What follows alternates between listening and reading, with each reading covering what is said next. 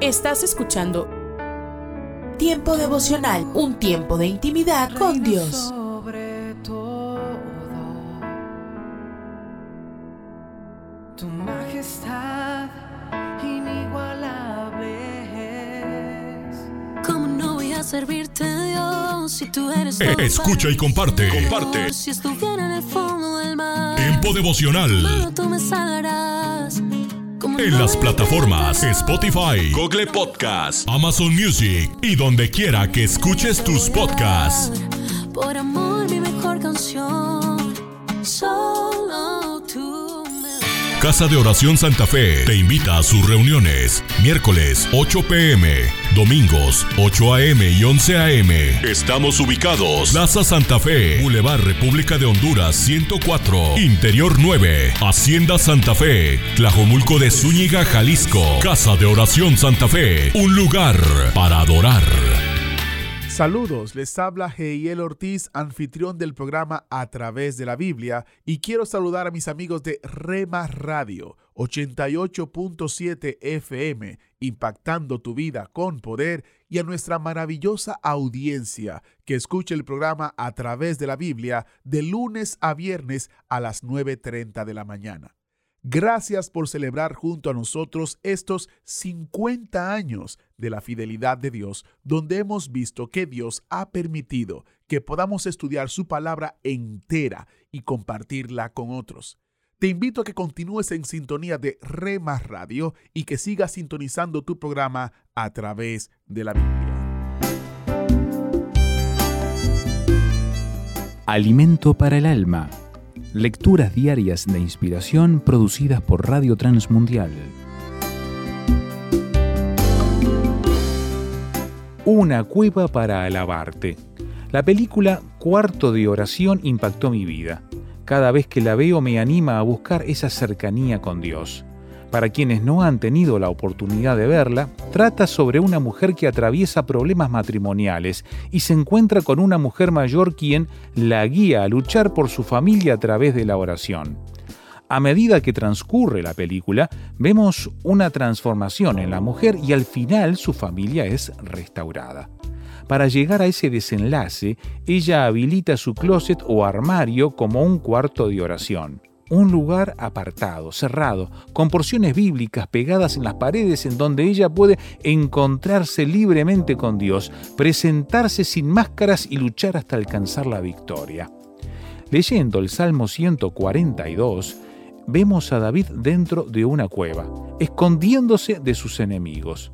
Esa cueva que él ha elegido para proteger su vida es también un lugar para encontrarse con Dios y presentarle su queja. La queja, en este texto, se entiende como expresar todos aquellos pensamientos que le angustian, que le están quitando la paz, sin tratar de ocultar nada a Dios, pues Él nos conoce a la perfección y no podemos engañarlo. Expongamos claramente y por su nombre lo que nos angustia. A medida que vamos presentando nuestra queja a Dios, obtendremos paz y esperanza. Que la cueva que usted prepare no sea solamente para escapar de las situaciones estresantes que deba enfrentar, sino un lugar para encontrar refugio de sus enemigos. Un lugar especial para estar a solas con Dios. Allí abra sus labios para presentar sus pesares, también para alabarlo y bendecirlo.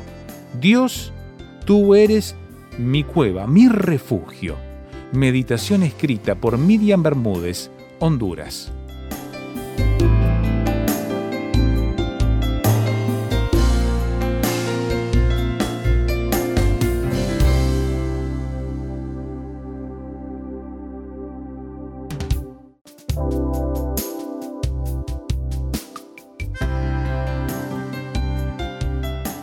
Para más información o si desea adquirir el libro Alimento para el Alma, escriba a apa.transmundial.org o llame aquí en México al 50 25 42 06. 50 25 42 06. Alimento para el Alma es una producción de Radio Transmundial.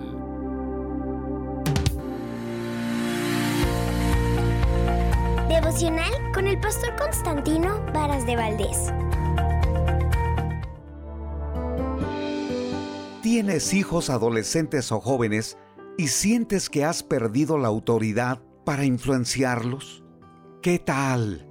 La juventud de nuestro tiempo tiene un menú amplio para estudiar, para elegir un centro universitario, para escoger una carrera profesional, pero por otra parte existe diversidad en cuanto a conducta, modales, estilos de vida y creencias. Con mucha sinceridad, una madre me comentó, estoy alarmada. Las amistades de mi hijo no son buenas, pero ¿cómo puedo hacerlo entender?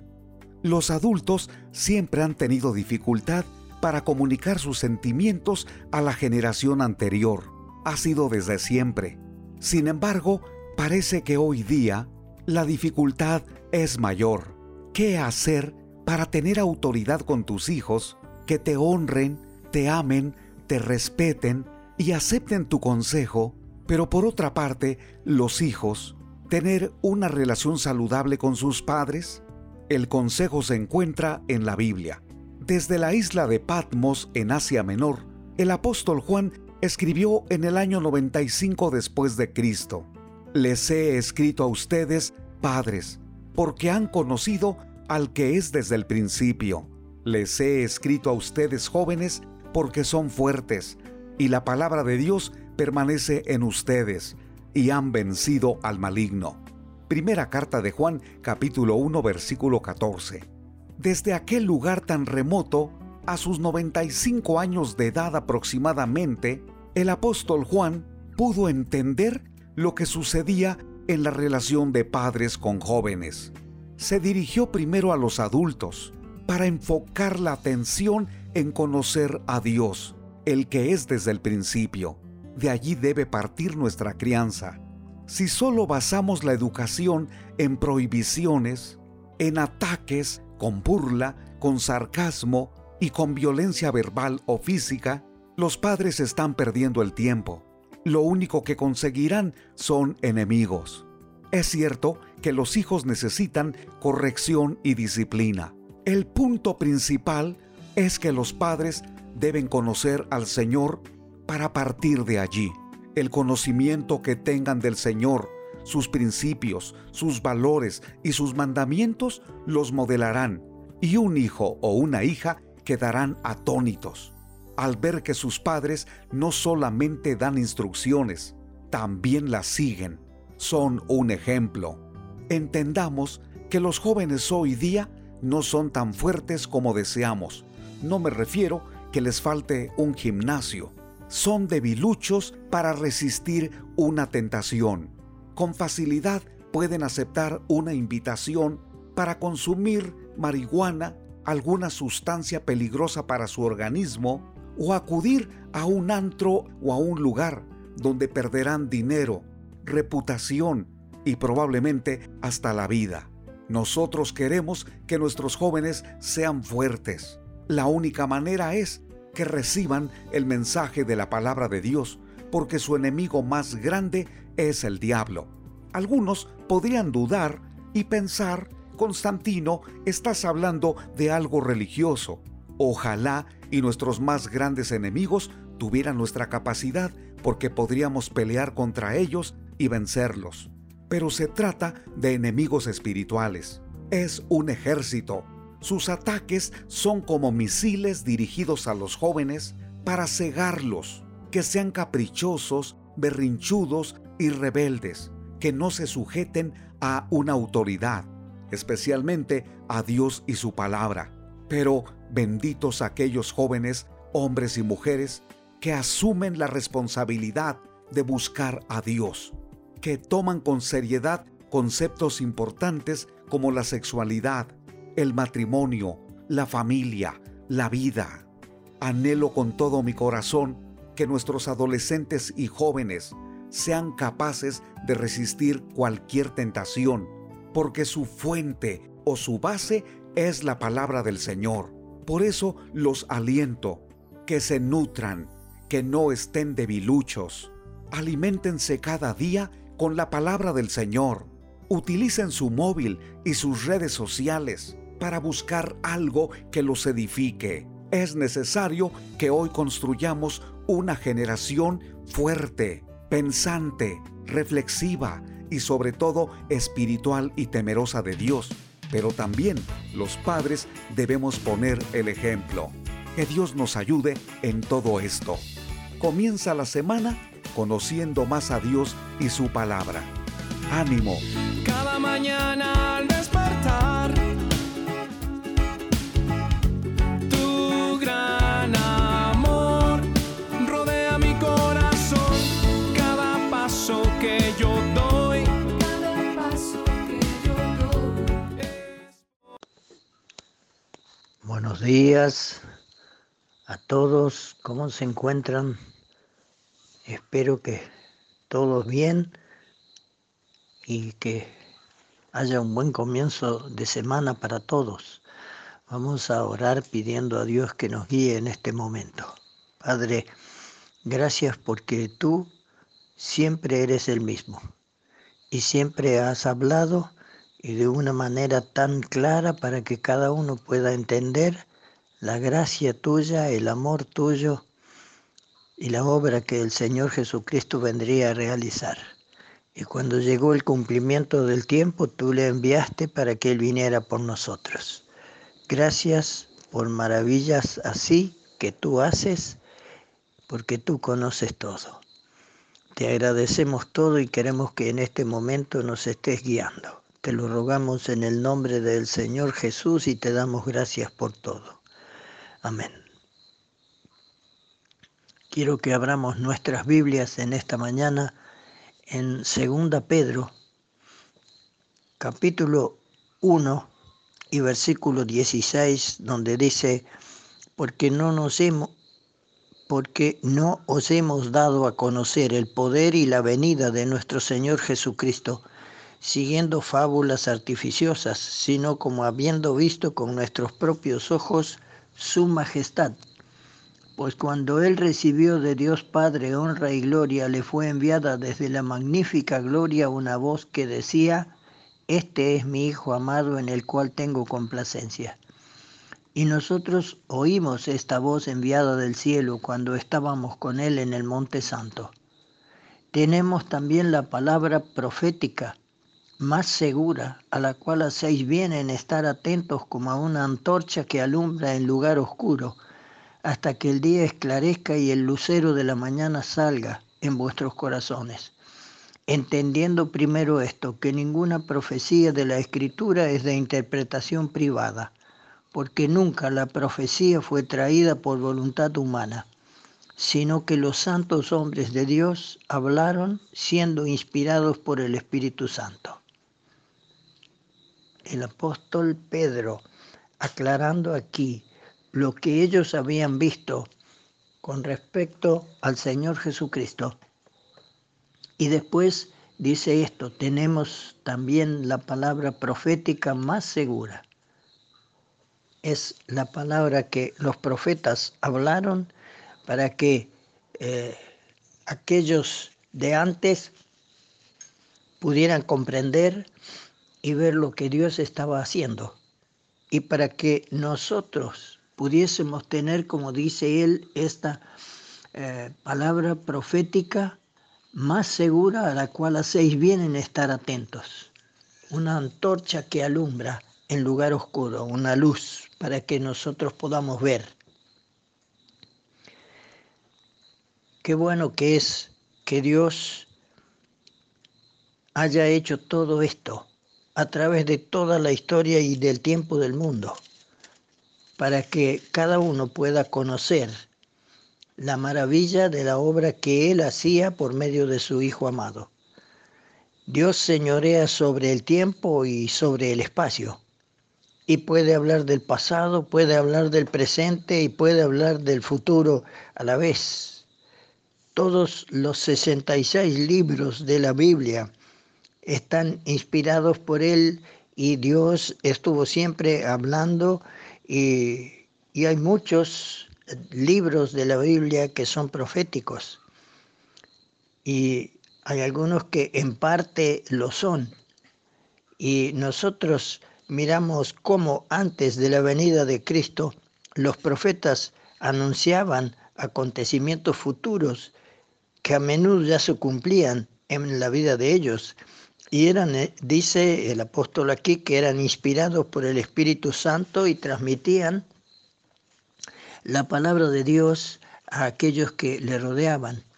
Incluso comprendieron que hablaban anticipadamente del Mesías y que daban testimonio de sus sufrimientos y de sus glorias futuras, como eh, miramos lo que también Pedro dice, pero en, el, en la primera carta, en el capítulo 1 y en los versículos 10 al 12, él dice, los profetas que profetizaron de la gracia destinada a vosotros, inquirieron y diligentemente indagaron acerca de esta salvación, escudriñando qué persona y qué tiempo indicaba el Espíritu de Cristo que estaba en ellos, el cual anunciaba de antemano los sufrimientos de Cristo y las glorias que vendrían tras ellos. A estos se les reveló que no para sí mismos, sino para nosotros administraban las cosas que ahora os son anunciadas por los que os han predicado el Evangelio por el Espíritu Santo enviado del cielo, cosas en las cuales anhelan mirar los ángeles. Ah, ellos eh, profetizaron de la gracia destinada a cada uno de nosotros. Hablaban de lo que Dios estaba haciendo por medio del Señor Jesucristo. Cada profeta anunció algún punto concreto sobre el Mesías. Uno predijo el lugar de su nacimiento, y era Miqueas en el capítulo 5 y versículo 2. Otro, la época y las circunstancias de la venida del Mesías. Y este es Daniel en el capítulo 9 y en el versículo 26 y otro como Isaías, los caracteres de su ministerio público. Isaías 42 del 1 al 4 y casi todos hicieron referencia a su muerte y a su eh, divinidad. Cuando nosotros miramos Isaías 53, anuncia con tanta claridad todos los sufrimientos del Señor Jesucristo. Y, y cómo Dios lo iba a exaltar hasta lo sumo. Lo maravilloso de eh, las profecías es que se complementan unas a otras y revelan con anticipación la persona y la obra del Señor Jesús.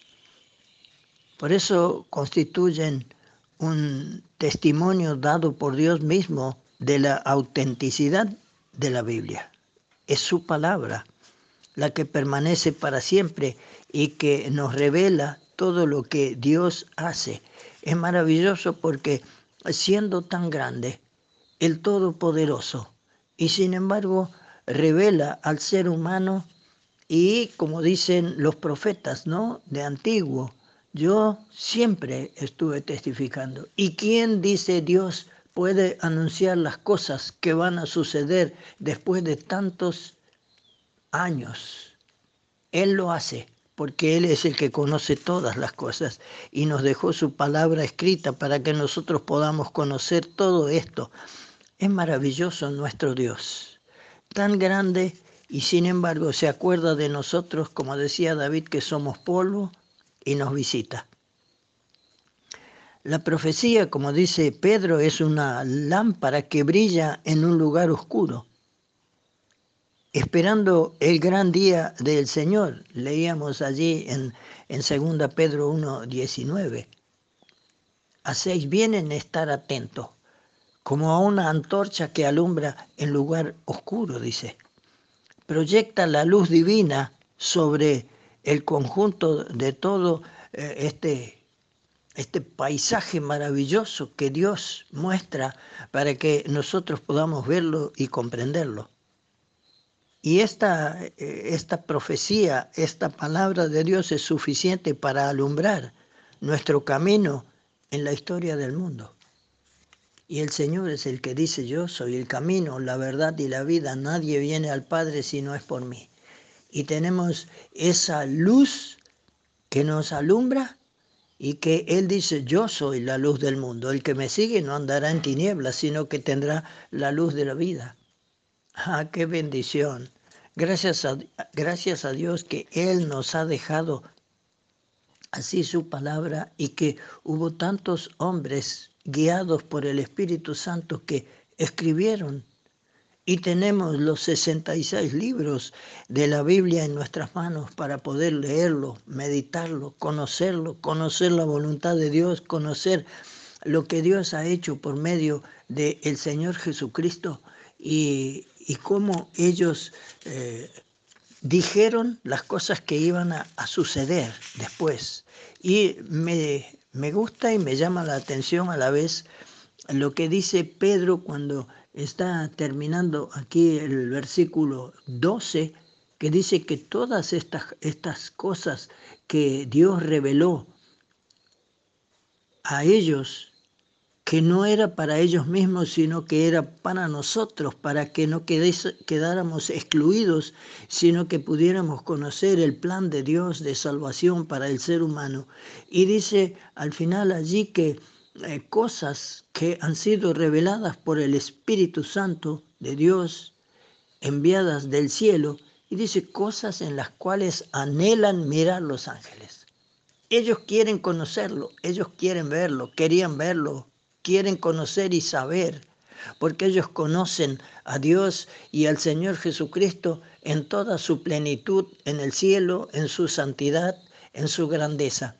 Pero como hombres sobre la tierra no le conocían. Por eso el apóstol Pablo cuando escribe a Timoteo dice indiscutiblemente grande es el misterio de la piedad. Dios fue manifestado en carne, visto de los ángeles y si los ángeles siempre le vieron, sí, pero nunca como hombre sobre la tierra. Y esas cosas anhelan mirar los ángeles, ¿lo anhelamos nosotros? ¿Hacemos como ellos que anhelan mirar eh, las cosas que Dios hace en todo el mundo para que el ser humano pueda conocerle y pueda tener vida eterna y ser librado de la condenación? ¿Anhelamos conocer esto nosotros? O que Dios nos dé sabiduría para que eh, con todo lo que tenemos revelado en su palabra podamos cada día anhelar conocer más de su gracia, de su misericordia, de su amor, de su poder y así poder tener la vida eterna por medio del Señor Jesucristo. Que así sea. Hola, soy Dorothy. Hemos estado leyendo en Lucas capítulo 1 y reflexionando sobre la vida de Zacarías. Si aún no has solicitado la copia gratuita del libro Alimentando la Fe, te animo a que lo hagas. Dios desea que su palabra sea viva para ti. No tienes que ir a algún lugar específico para escuchar acerca de eso. Dios, por su Espíritu, te enseñará personalmente día a día. Hallarás que estás siendo alimentado mediante el Espíritu. Es la palabra de Dios la que se convierte en tu aliento tu vida y tu inspiración para el día. Aprenderás que la palabra de Dios siempre apunta hacia el Señor Jesucristo. Así que asegúrate de anotar nuestra dirección dorothy@transmundial.org y solicita el libro Alimentando la Fe. Estamos reflexionando, como te dije, en el capítulo 1 de Lucas, en el versículo 22. Allí se nos dice que Zacarías terminó de hacer todo lo que correspondía de acuerdo con su posición de honor para ministrar en el templo. Y en el versículo 23 vemos que Zacarías no podía hablar. Versículo 24. Después de aquellos días concibió su mujer Elizabeth y se recluyó en casa por cinco meses, diciendo, Así ha hecho conmigo el Señor en los días en que se dignó quitar mi afrenta entre los hombres es decir, entre la gente. Observa que este anciano había completado su labor en el templo y él creía en Dios y cuando estuvo en intimidad con su esposa, un hijo fue concebido dentro de ella. ¿Sabes lo que eso significa? Quiero tomar un minuto para explicártelo. Observa, antes de nacer, Juan el Bautista tuvo vida dentro del vientre de Elizabeth. No era solo un reflejo de movilidad, Juan el Bautista respondió a la presencia de Jesucristo en el vientre de María. Más adelante veremos esto. Es importante entender de qué se trata esta vida. Esta vida iba a estar llena del Espíritu Santo. Cuando María, la madre de Jesús, quien tuvo esta concepción milagrosa, fue a visitar a su prima Elizabeth, quien tenía seis meses de embarazo, leemos que el bebé saltó en el vientre de Elizabeth ante la voz de María. Ese bebé reconoció la voz. ¿Qué acerca de los bebés que están en el útero? Durante los primeros 17 días el niño en formación ha desarrollado células sanguíneas. A los 18 días comienza la pulsación del tejido muscular. Los sistemas nervioso y digestivo se establecen en 24 días después de la concepción. En el vigésimo quinto día se forma la columna vertebral y a los 26 días comienzan a aparecer los brazos y las piernas. Al finalizar el primer mes de gestación, el niño por nacer ya tiene la apariencia de un pequeño ser humano. En el segundo mes, el bebé responde al tacto y puede sentir dolor. A los 40 días pueden ser detectadas las ondas cerebrales. En el tercer mes, el niño en realidad mide 5 centímetros y pesa alrededor de 28 gramos. Sin embargo, el bebé tiene expresiones faciales y puede ejercitar cada miembro de forma independiente. Hay huellas dactilares, uñas en sus manos y pies. Se distinguen claramente los genitales del bebé. Él o ella tiene periodos de sueño y vigilia. El sistema respiratorio está funcionando y el bebé puede distinguir entre lo dulce y lo agrio, y muchos incluso pueden chuparse los pulgares.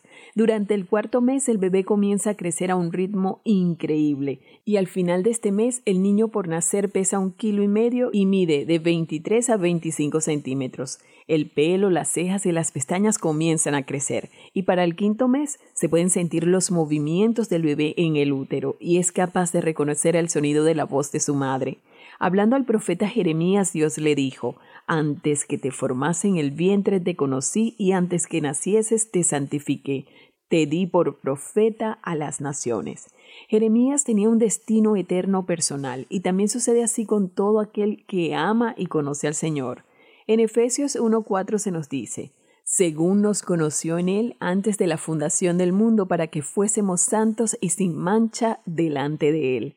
Aquel que sabe todas las cosas te formó y me formó antes de que naciéramos. No puedo enfatizar la importancia de que tú alabes a Dios en este momento creado por el Dios Todopoderoso y que fue hecho para su gloria, para la gloria de Jesús nuestro Señor y Salvador. Amén. Mi correo electrónico es dorothy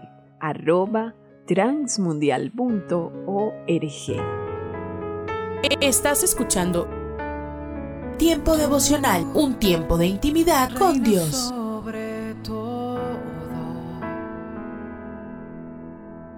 tu majestad inigualable Mi identidad está Escucha y comparte. Comparte. Tiempo devocional. En las plataformas Spotify, Google Podcast, Amazon Music y donde quiera que escuches tus podcasts.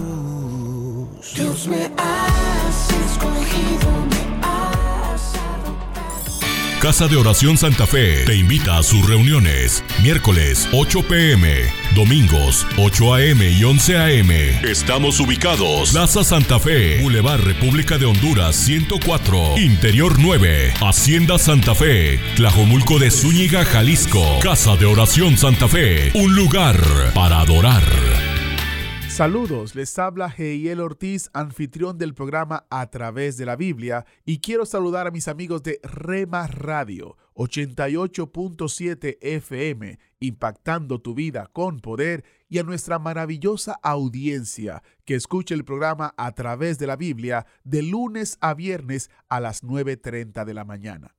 Gracias por celebrar junto a nosotros estos 50 años de la fidelidad de Dios, donde hemos visto que Dios ha permitido que podamos estudiar su palabra entera y compartirla con otros. Te invito a que continúes en sintonía de Rema Radio y que sigas sintonizando tu programa a través de la vida. En el libro de Salmos, en el Salmo 32, en el verso primero dice, Bienaventurado aquel cuya transgresión ha sido perdonada y cubierto su pecado. Hoy me gustaría tratar sobre el tema extrema dicha.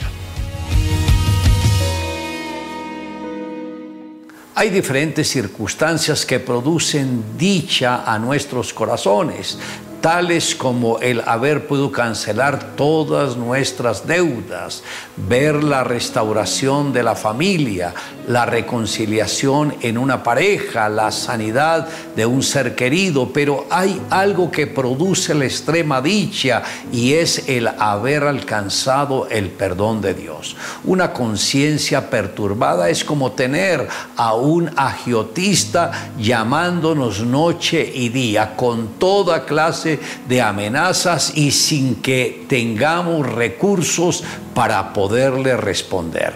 A eso se refería el salmista, pero en sentido espiritual pues tuvo que soportar por mucho tiempo las acusaciones del adversario sin que él tuviera manera alguna para responderle. Esto lo llevó a una gran aflicción hasta que su pecado fue confesado.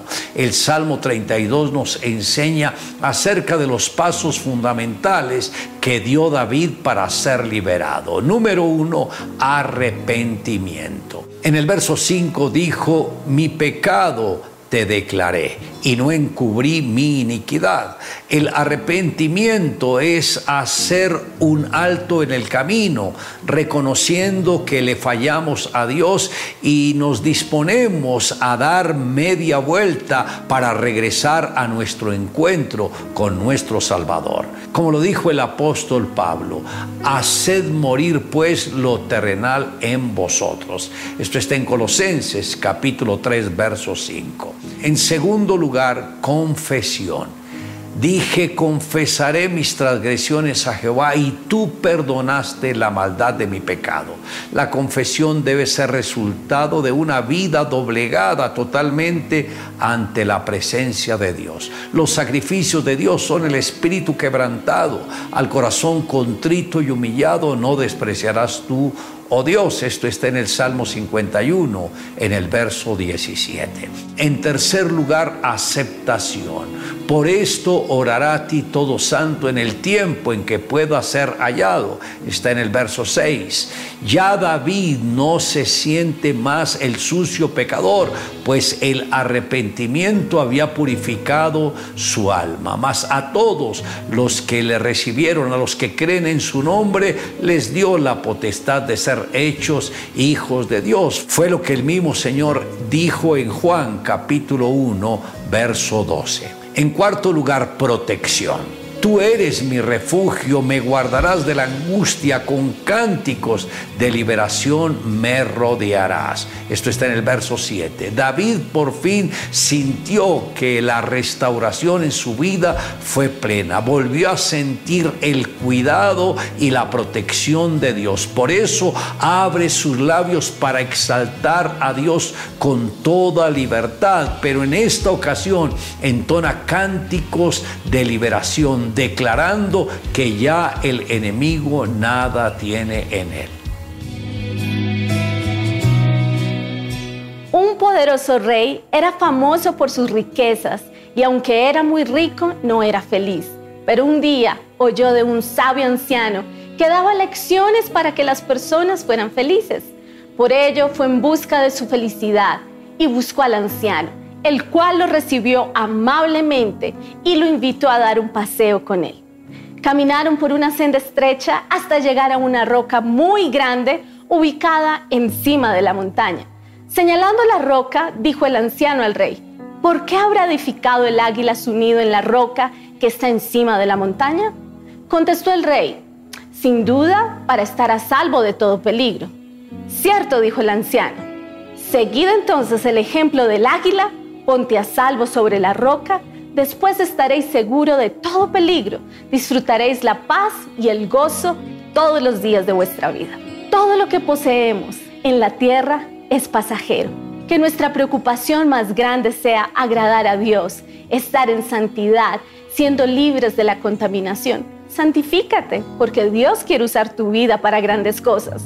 No hay nada ni nadie en este mundo que pueda darte la seguridad, la paz que necesitas. Por eso debemos procurar que nuestras vidas estén refugiadas en Dios.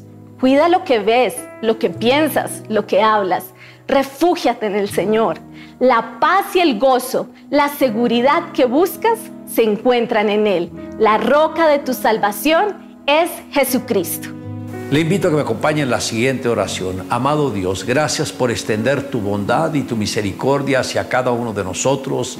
Gracias porque cuando no te conocíamos y estábamos prácticamente con la espalda hacia ti y con el rostro hacia lo que no deberíamos estar viendo. Gracias Señor porque tu palabra llegó a nuestros corazones, alcanzó nuestras vidas, quitó el velo que había en cada uno de nosotros para que nos volviéramos a ti y te recibiéramos como nuestro Señor y nuestro Salvador. Gracias Señor Jesucristo por el precio que pagaste. Te amamos con con todas las fuerzas de nuestra alma.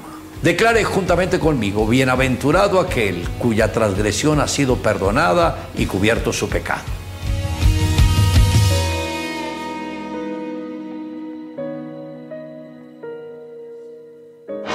Un mensaje a la conciencia. Un momento de reflexión en la vida diaria.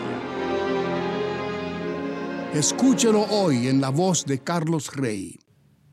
Las mujeres que viven en las riberas del río Magdalena, en los departamentos del Tolima y Huila, Colombia, aprovechan las fiestas de San Juan Bautista para hacer diversas pruebas con relación al amor.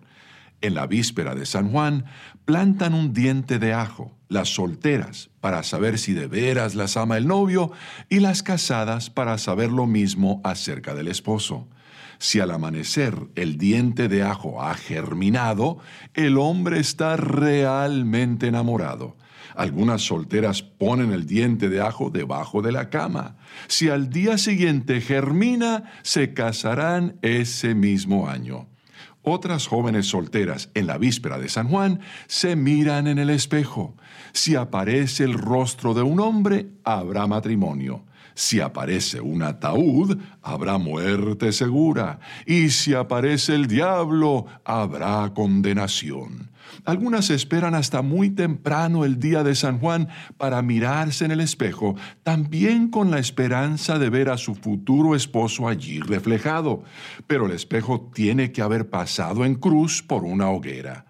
Las más pacientes se miran la noche de San Juan, no en un espejo, sino en un arroyo o fuente de agua, esperando que en el agua aparezca una de dos cosas, o la imagen del futuro esposo o la de los dos juntos. A todos nos interesa conocer la voluntad de Dios, especialmente con relación a las decisiones más importantes de la vida y una de las formas más ingeniosas de descifrarla es la que emplean aquellas mujeres para saber con quién se han de casar. Pero ese método no es original. Se remonta a la época de los jueces bíblicos. Uno de ellos, el libertador Gedeón, se atrevió a someter a prueba la voluntad de Dios. Dios le había dicho que iba a usarlo para salvar de sus enemigos a Israel. Pero Gedeón tenía sus dudas, así que usó un vellón de lana para cerciorarse de la voluntad divina. Dos veces lo tendió en el suelo, la primera con la condición de que el vellón amaneciera mojado por el rocío y que toda la tierra alrededor quedara completamente seca, y la segunda a la inversa, es decir, de que el vellón amaneciera seco y que toda la tierra quedara cubierta de rocío. Con esos dos milagritos quedaría satisfecho de que era la voluntad de Dios. En efecto, Así sucedió y pasó a la historia como el método del vellón. Dios es tan buena gente que a veces nos complace cuando quisiera más bien que mostráramos fe en su voluntad expresa, la cual lo complace a Él. ¿Y qué voluntad es esa? Que todos seamos salvos y lleguemos a conocer la verdad de que hay un solo mediador entre Dios y los hombres, Jesucristo, que se hizo hombre y dio su vida como rescate por todos. Dios no quiere la condenación ni la muerte, sino la salvación y la vida eterna para cada uno de nosotros. Él nos desea lo mejor. Lo único que tenemos que hacer es aceptarlo. Dejémonos de bellones y sometámonos a las únicas condiciones que de veras nos favorecen. Si desea recibir un mensaje a la conciencia a diario por correo electrónico, puede ingresar a nuestro sitio conciencia.net y suscribirse hoy mismo. Tome unos momentos para recibir ánimo y renovación con pautas para vivir. En una reunión del Ejército de Salvación, un joven baterista, parte de la banda de esa organización, compartió sobre su pasada vida y cómo había cambiado. Antes de convertirme, él dijo, yo solo sabía beber mucho y salir con mujeres. Pero ahora no hago ninguna de esas cosas. Agregó, desde que me convertí, todo lo que hago es estar en esta esquina y tocar esta vieja batería. Muchas personas antes y después de su conversión se sienten como este hombre. Se levantan, van a trabajar, vienen a casa cansados para hacer lo mismo el día siguiente o las madres que llevan a sus hijos y a otros niños en el auto a la escuela, luego van a comprar comestibles para asegurarse que los niños tengan comida y así repiten su rutina. ¿Cuál es el propósito de su vida? ¿Simplemente golpear la vieja batería día tras día? ¿O hay más? La Biblia dice que fuimos hechos a la imagen de Dios. Eso da definición y propósito a la vida y afirma que Dios tiene un plan para sus hijos. Sin Dios la vida parece que no tiene sentido, como un viaje sin destino. Entonces, ¿cómo entra en una relación con Dios? El primer paso es reconocer que usted necesita esta relación. El segundo paso es entender que Dios envió a su Hijo para llevarnos a esa relación, para mostrarnos el camino de regreso al Padre. El siguiente paso es descubrir cómo Dios quiere que viva su proyecto, sus directrices y la realización de ese propósito. Usted encuentra esto en las páginas de la Biblia, el libro de texto atemporal. Al acercarse al Padre, usted recibirá orientación para que pueda amar, vivir y disfrutar. Es la única forma en que la vida tendrá un sentido, tendrá un propósito y será el propósito de Dios. Acaba de escuchar a Eduardo Palacio con Pautas para Vivir, un ministerio de Guidelines International. Permita que esta estación de radio sepa cómo el programa le ha ayudado. Acompáñenos en la próxima emisión de Pautas para Vivir. Gracias por su sintonía.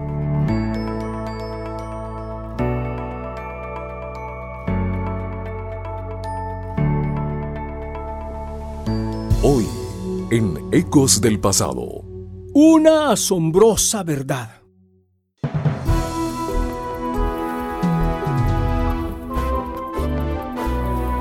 Ecos del Pasado con Emilio Mesa. Un segmento de la Biblia para ti en este día. Consejos del pasado que impactan el presente.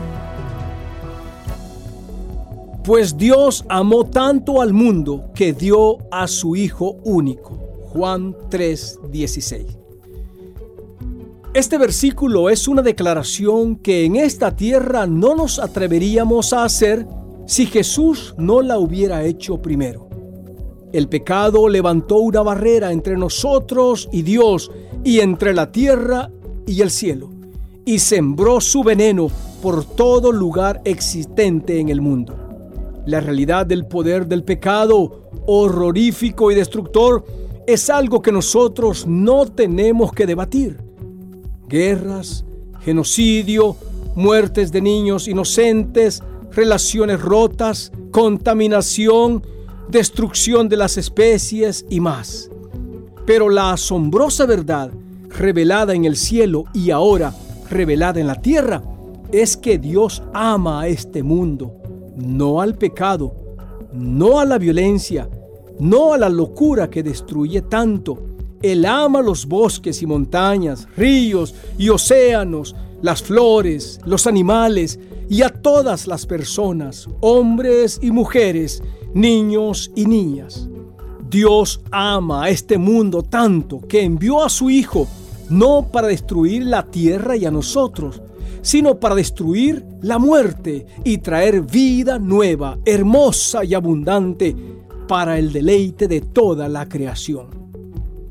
Piensa un rato hoy acerca del amor de Dios. que te incluye a ti y también a tus hijos, a tus amigos y vecinos en su gran amor. Y su deseo es que todos estén llenos con su vida. Dios, gracias por tu amor hacia el mundo, incluyéndonos a nosotros, que veamos a todos a nuestro alrededor incluidos en tu amor y juntos cuidemos tu creación. En el nombre de Jesús. Amén. Este fue tu segmento de la Biblia, Ecos del Pasado, con Emilio Mesa, preparado exclusivamente para impactar tu presente. Un aporte para esta emisora de Ministerio Reforma. Búscanos en www.ministerioreforma.com. Estás escuchando Tiempo devocional, un tiempo de intimidad con Dios.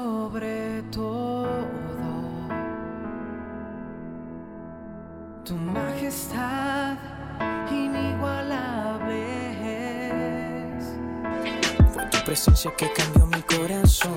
Escucha y comparte. Comparte. El dolor, no te imaginas cuánto. Tiempo devocional.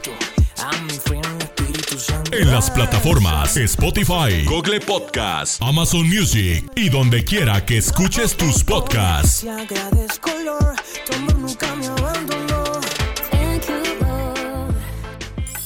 Casa de Oración Santa Fe te invita a sus reuniones. Miércoles 8 pm, domingos 8 am y 11 am.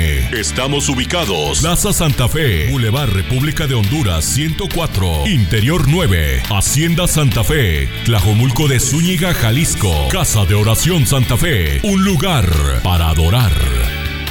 Saludos, les habla Heiel Ortiz, anfitrión del programa A través de la Biblia, y quiero saludar a mis amigos de Rema Radio 88.7 FM, impactando tu vida con poder, y a nuestra maravillosa audiencia que escucha el programa A través de la Biblia de lunes a viernes a las 9.30 de la mañana. Gracias por celebrar junto a nosotros estos 50 años de la fidelidad de Dios, donde hemos visto que Dios ha permitido que podamos estudiar su palabra entera y compartirla con otros. Te invito a que continúes en sintonía de Rema Radio y que sigas sintonizando tu programa a través de la. Se nos incendia un algo en la vida, en la familia. Hay un incendio en lo laboral. Problemas me refiero. Somos víctimas de calumnia. Somos a veces víctimas de juicios injustos. Eh, somos o pasamos por un proceso de incertidumbre, del no saber por qué esta situación.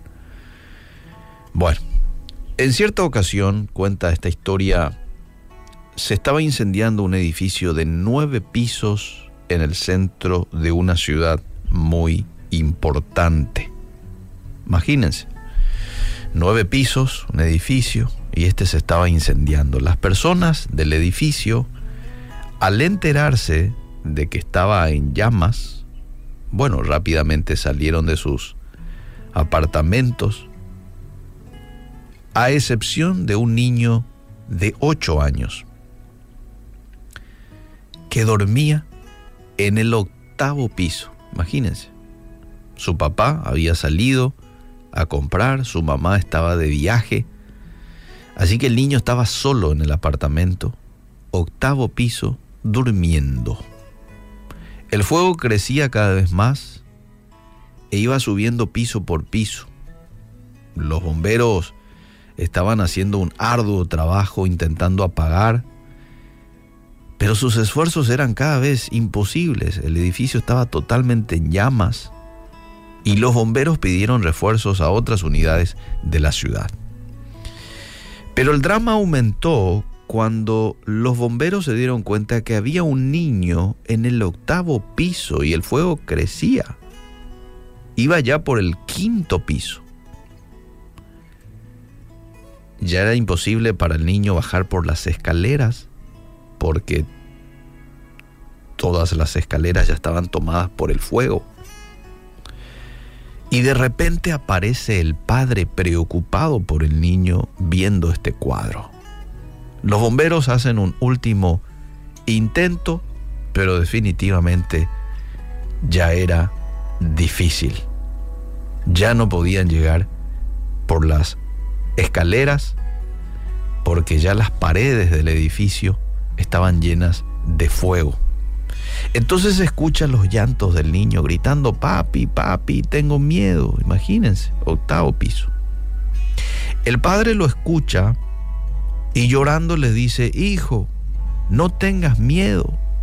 Yo estoy aquí abajo. No tengas miedo, hijo. Pero el niño no lograba verlo por el humo, el fuego. Entonces le dice eso al niño, papi, pero no te veo, solo veo humo y solo veo fuego, le dice el niño. Pero el padre sabe que está ahí en la ventana porque el fuego lo ilumina.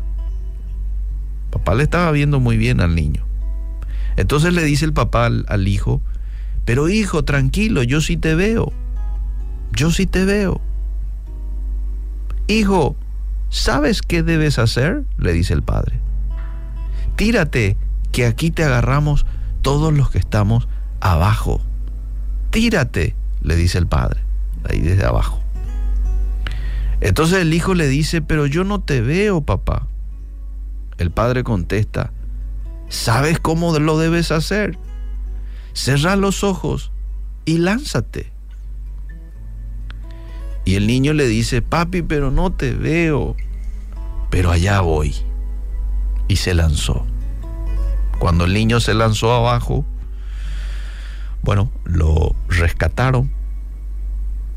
El padre lo abraza, llora con el hijo, juntos pero muy contentos. El hijo comprende que hay veces que el padre no se le ve, pero sus palabras son suficientes para confiar en él. Hasta aquí esta historia verídica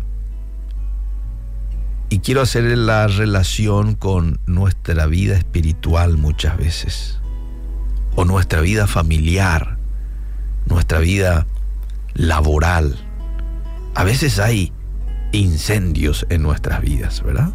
Sentimos problemas parecidos a este niño y no vemos nada. Parece ser que todo es humo y fuego.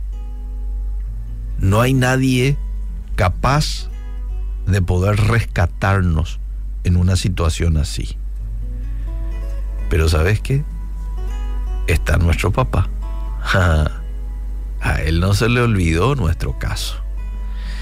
Y él también en ocasiones te dice, ¿sabes qué? Tírate, confía en mí. Y nosotros lo único que tenemos que hacer es lanzarnos aunque no veamos nada ni sintamos nada. Con fe tienes que salir adelante, porque solo su palabra nos basta. Hay varios pasajes de la Biblia que nos hace ver de que Dios está con nosotros aún en esos momentos de tribulación y de incendio. Por ejemplo, el texto que está en Mateo 28, 20, cuando Jesús le dice a sus discípulos, y él ya estaba por ir, ya estaba por ascender a los cielos, y les dice, yo estoy con vosotros todos los días hasta el fin del mundo. Hebreos 13:5 dice, yo nunca te abandonaré ni te desampararé. Salmos capítulo 94, verso 22 dice, mas el Señor me ha sido por refugio y mi Dios por roca de mi confianza.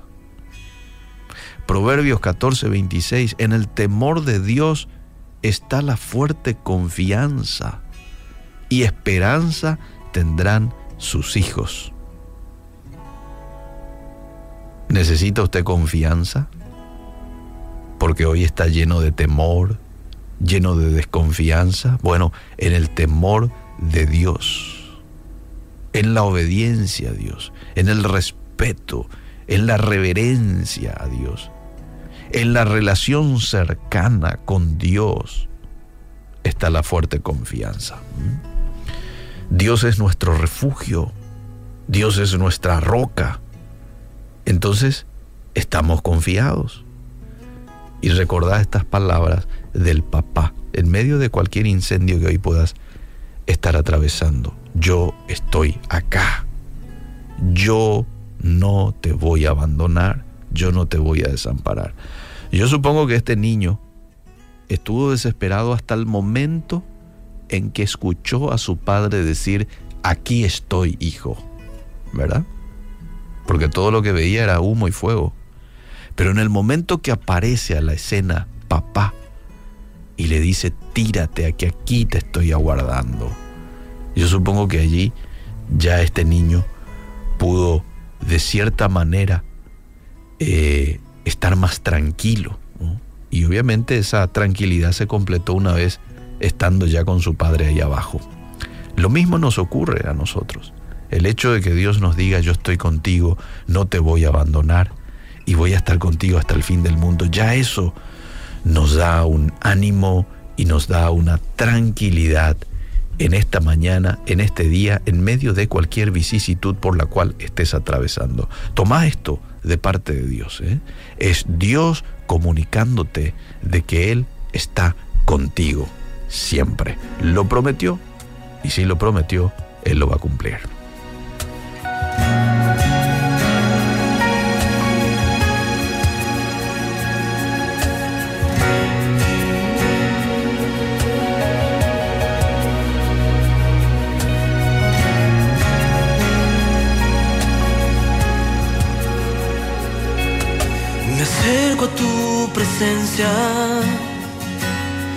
En tus brazos quiero estar.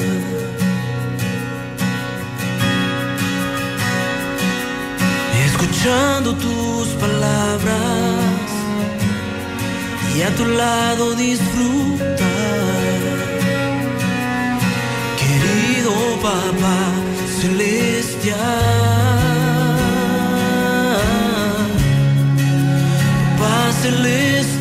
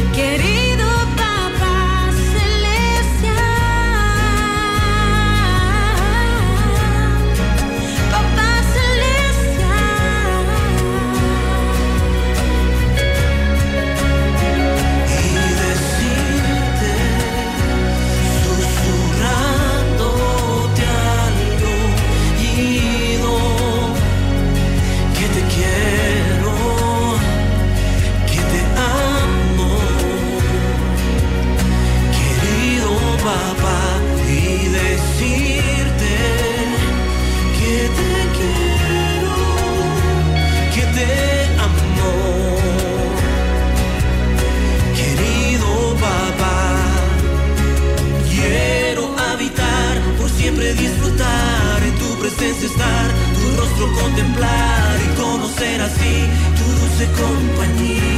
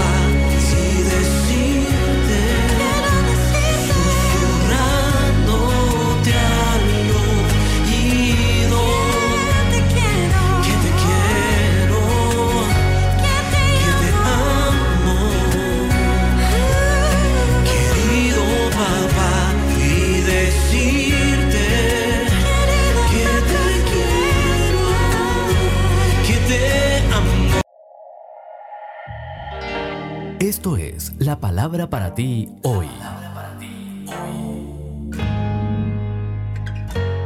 Y la palabra para ti hoy es Esmérate por la excelencia, primera de una serie de dos escrita por Bob Gass. En Daniel 5:14 leemos, Me han dicho que tienes una mente clara y que eres muy inteligente y sabio. Aunque Daniel vivía en cautiverio, se negó a conformarse con la mediocridad. Esto hizo que llamara la atención del rey de Babilonia, quien dijo, me han dicho que el Espíritu de Dios está en ti, que tienes una mente clara y que eres muy inteligente y sabio. ¡Wow! ¡Qué clase de currículum, ¿no? ¡Qué reputación! Y qué reprimenda para los que simplemente quieren sobrevivir. La Biblia lo dice así. ¿Has visto a alguien diligente en su trabajo? Se codeará con reyes y nunca será un don nadie. Proverbios 22, 29. La manera de distinguirte y progresar en la vida es estudiando, desarrollando y afinando tus destrezas. Entonces, ¿tienes una actitud mediocre hacia tu trabajo, tus relaciones y tu vida en general? Porque si es así, piensa en el nivel de frustración que sentirías si la gente que te sirve a ti tuviera esa actitud de, ah, con eso basta. ¿Qué tal si el mesero te sirviera la comida fría o tu bebida en un vaso sucio ¿Piensas que te quejarías? Si es así, imagínate cómo se sienten los demás cuando haces una chapucería o tienes una actitud de, ah, me importa poco lo que pienses. Se dice que la excelencia es su propia recompensa. Sí, serás recompensado por la excelencia, pero la recompensa más grande vendrá de saber que diste lo mejor de ti. Aristóteles lo dijo así, somos lo que hacemos repetidamente la excelencia entonces no es una acción, sino un hábito. Observa las vidas de las personas que sobresalen en sus profesiones. Estudia sus hábitos y aprende de ellos. Identifica sus rasgos de personalidad y busca desarrollarlos.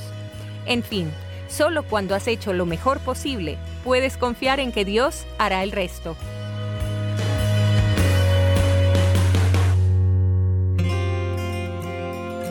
Cuando nos encontramos en momentos difíciles, olvidamos que la vida continúa, pero ante cualquier situación, debemos aferrarnos a la fe y a la esperanza.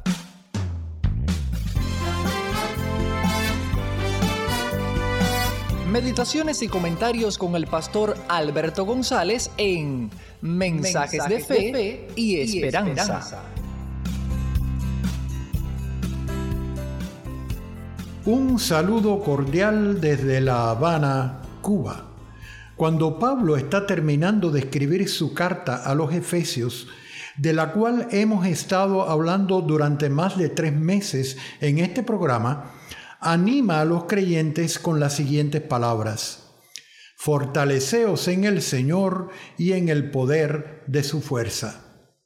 El gran apóstol de los gentiles conocía muy bien y por experiencia propia la multitud de batallas que cada creyente debe librar en este mundo. Si deseas tener una idea de lo que significó para Pablo vivir en Cristo, aconsejo a mis oyentes que lean la segunda carta a los Corintios desde el capítulo 11, versículo 16 hasta el versículo 12 del capítulo 12.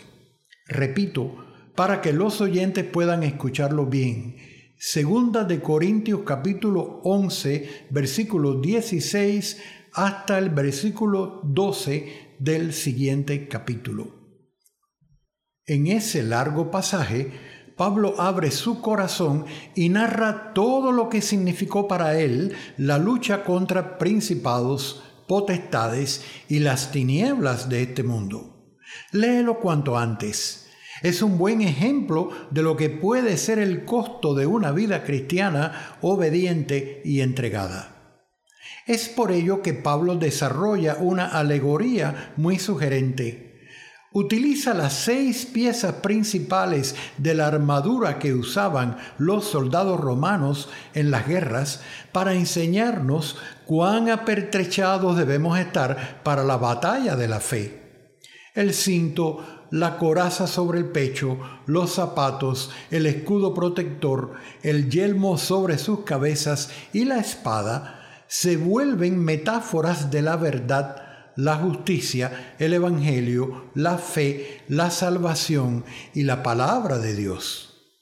El apóstol dice que toda esa armadura nos ha sido provista por Dios mismo. Él nos reveló su verdad, nos vistió de la justicia de Cristo, nos proveyó el Evangelio, nos concedió la fe por el oír, la salvación por su gracia y su palabra como espada del Espíritu. Todo lo recibimos gratuitamente y quienes viven en Cristo están armados y capacitados para enfrentar un conflicto que Pablo describe como una lucha que nunca es contra otros seres humanos, sino contra principados, contra potestades, contra los gobernadores de las tinieblas de este siglo, contra huestes espirituales de maldad en las regiones celestes. Sí, mi querida hermana o hermano en Cristo, tú y yo no podemos ignorar ni olvidar que en este mundo vamos a ser atacados constantemente y tendremos que luchar contra las artimañas del diablo, pero no debemos temer. Confiando en Dios y con el poder del Espíritu, podemos enfrentar la lucha, porque Él jamás nos dejará solos. Aferrémonos a su promesa en quietud y confianza será vuestra fortaleza. Acabas de escuchar una emisión más de Mensajes de Fe y Esperanza. Puedes escribirnos por correo postal a la siguiente dirección: Pio Box 8700, Cari, NC 27512, Estados Unidos. También puedes enviar un correo electrónico a fe y esperanza transmundial.org.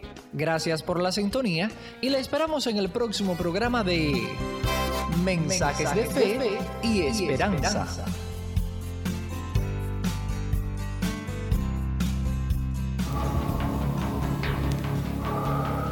En las nubes de la incertidumbre, el dolor y el desaliento, surge un rayo de esperanza en la voz internacional de la radio de Guillermo Villanueva.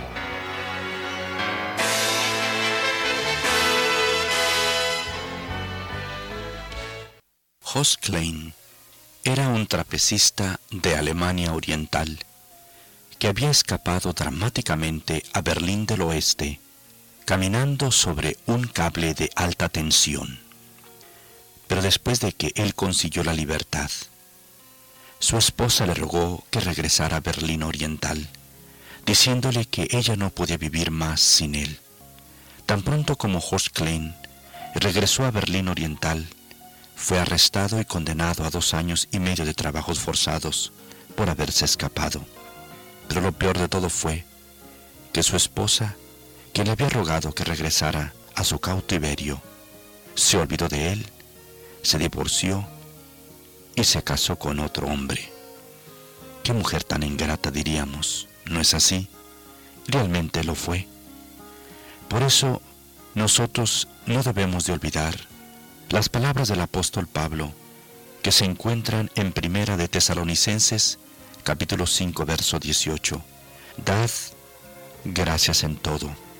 Debemos darle gracias a Dios por todo, por lo grande y por lo pequeño también debemos darle gracias a nuestro prójimo por todo, por lo grande y también por lo pequeño.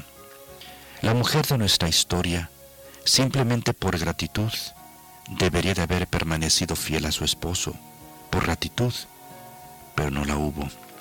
Nosotros no debemos de olvidarnos de ser agradecidos. Veamos siempre las cosas pequeñas o las cosas grandes que hacen por nosotros lo que Dios hace por nosotros y lo que los demás hacen por nosotros. Veamos también a los seres amados más cercanos, especialmente los que viven en casa, lo que hacen a favor nuestro. No importa qué intimidad haya con esa persona, eso no nos debe de hacer malagradecidos. Seamos agradecidos en palabra o por carta, pero siempre de corazón. Seamos agradecidos. Debemos darle valor a todas las cosas grandes o pequeñas que se hacen por nosotros. Todo lo que se hace a favor nuestro ha costado algo, dinero, tiempo o esfuerzo, aunque sea pequeño. ¿Qué es lo que nos hace ingratos?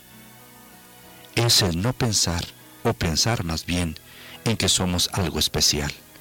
Pero no, amigo, es por amor que se nos da esa ayuda, es porque la otra persona es buena, por eso nos está ayudando.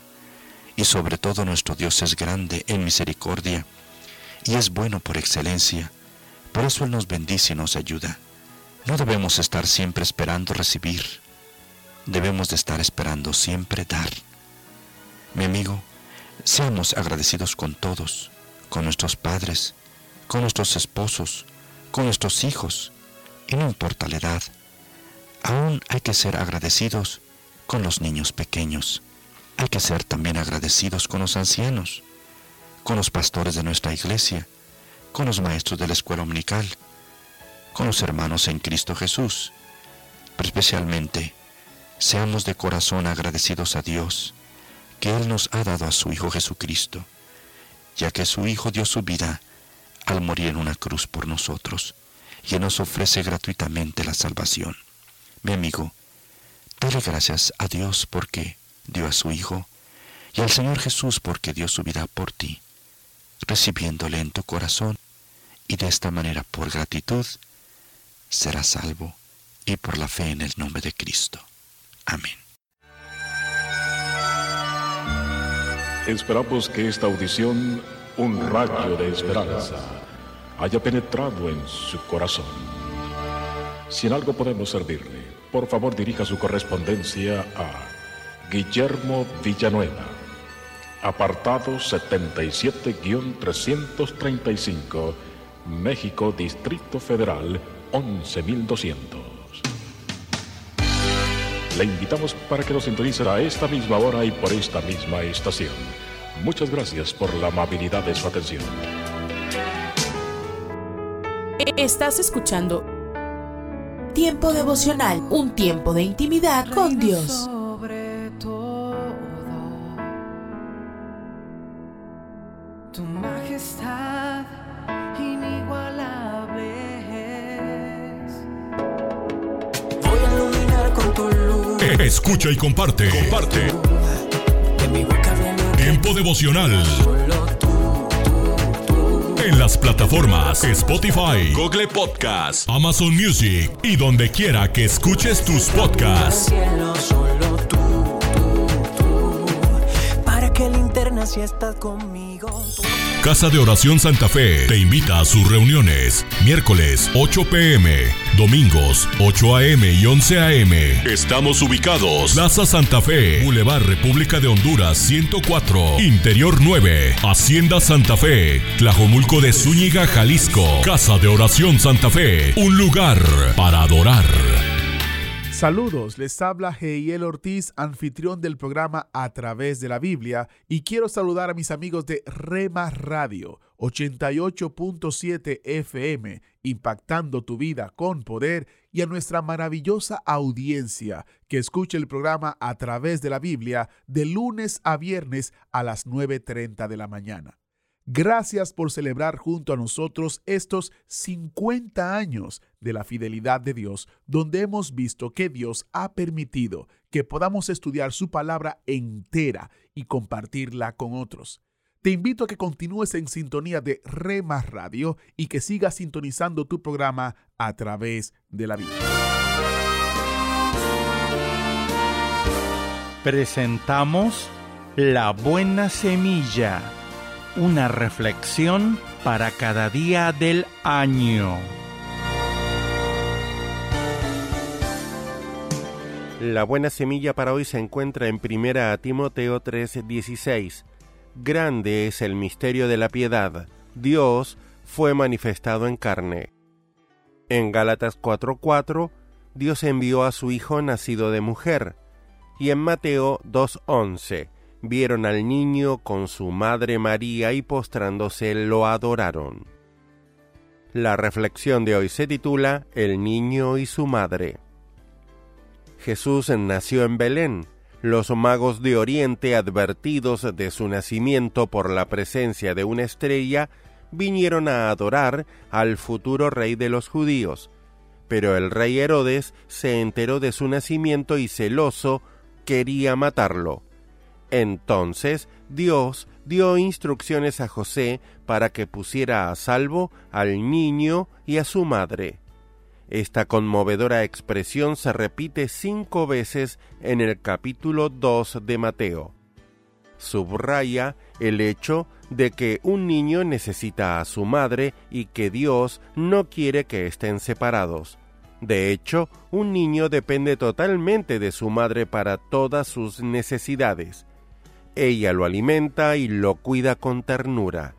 El Salmo 22 nos revela anticipadamente los sentimientos de este niño recién nacido mientras mama del pecho de su madre.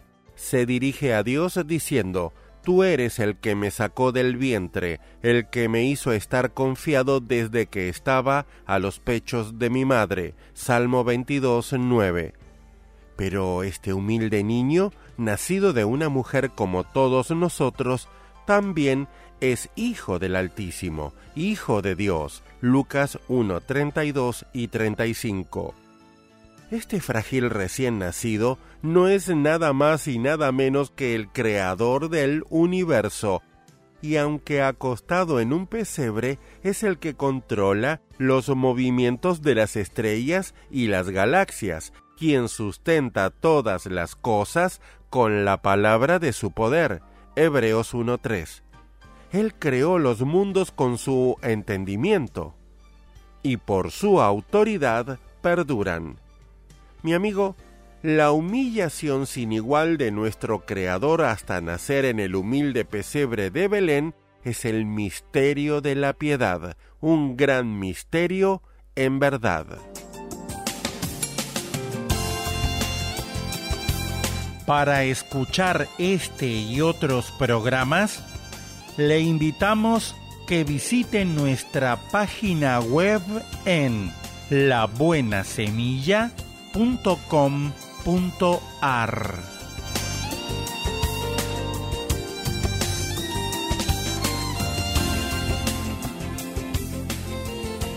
El alimento que tu alma necesita. La dosis diaria. Con William Arana. Mi pastor eres tú, Señor. Sé que nada me faltará. Cuenta una historia, un hombre rico le entrega una canasta con basura a un hombre pobre que pasaba por ahí. El hombre pobre recibe la canasta, sonríe, llega a su casa, saca todo lo que era basura, la lava, la limpia y la llena de flores. Y va y busca nuevamente al hombre que le había entregado esto y le entrega la canasta con las flores, limpiecita. El hombre que le había entregado esto, el hombre rico, queda sorprendido y dice, ¿por qué me has dado flores y lo que yo te di fue basura? No entiendo.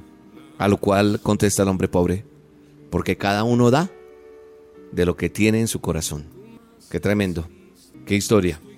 En la palabra de Dios encuentro una cita bíblica que quiero compartir con ustedes, que está en Juan. Dice Juan 15, yo soy la vid verdadera y mi padre es el labrador. Toda rama que en mí no da fruto, la corta, pero toda rama que da fruto, la poda para que dé más fruto todavía.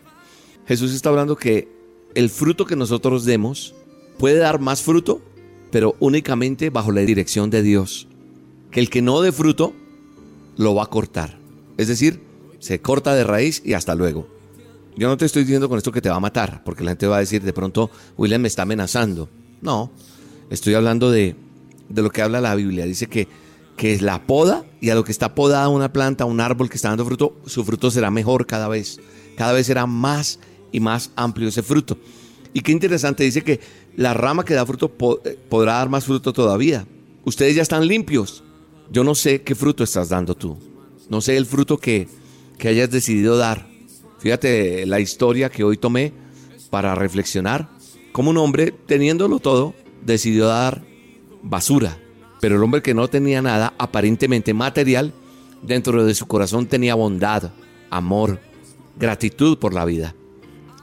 porque fue capaz de ir a limpiar ese cesto y echarle unas flores bien hermosas y darlas, porque era lo que había en él. ¿Qué estás dando? ¿Qué estoy dando? ¿Cómo estamos dando? ¿Qué hay dentro de nosotros? Creo que una cosa importante es que yo debo entender que el fruto que dé va a multiplicarse y por eso lo que yo siempre voy a recoger. ¿Qué estás sembrando en las demás personas? ¿Qué estoy sembrando en los demás para que lleguen? Muchas veces eh, nosotros no queremos y vivimos como necios y peleando contra el mundo porque el mundo me ha tratado mal, porque muchas cosas me han pasado y entonces dejo que las cosas no me importen y no me importa dar lo mejor. Hay algo más adelante. Él vuelve y dice, yo soy la vid y ustedes son las ramas. El que permanece en mí como yo en él dará mucho fruto. Separados de mí nada pueden hacer ustedes. El que no permanece en mí se seca, es desechado. Es tremendo. Yo lo he experimentado. En alguna ocasión comencé mi relación con Dios, después me enfrié, los amigos y el entorno que, en el cual me desenvolvía me jaló, me alejé de las cosas de Dios. Trajo consecuencias y sentí cómo me secaba. Este texto se hizo en mi vida real. Sentí que, como dice la palabra y como dice Jesús aquí, que Él es la vida. Él es no la vida, está hablando, sí es vida, pero la vida de ese fruto, de esa planta. Y cuando yo permanecí en Él, en mí había esperanza. Pero cuando me alejé, empecé a secarme. No sé cómo está tu vida, no sé cómo está tu relación con Dios. No sé si tú has decidido alejarte. De pronto te está secando. Dice la palabra que el que no permanece en él es desechado y se seca.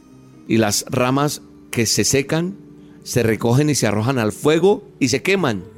Qué tremenda. Pero mire lo que dice el mismo capítulo 15 de Juan en el verso 7. Quiero que lo memorice, quiero que lo estudie, quiero que lo retenga, quiero que lo viva. Porque aquí, aquí está la respuesta a muchas preguntas e inquietudes que usted se hace hoy. ¿Por qué Dios no me responde?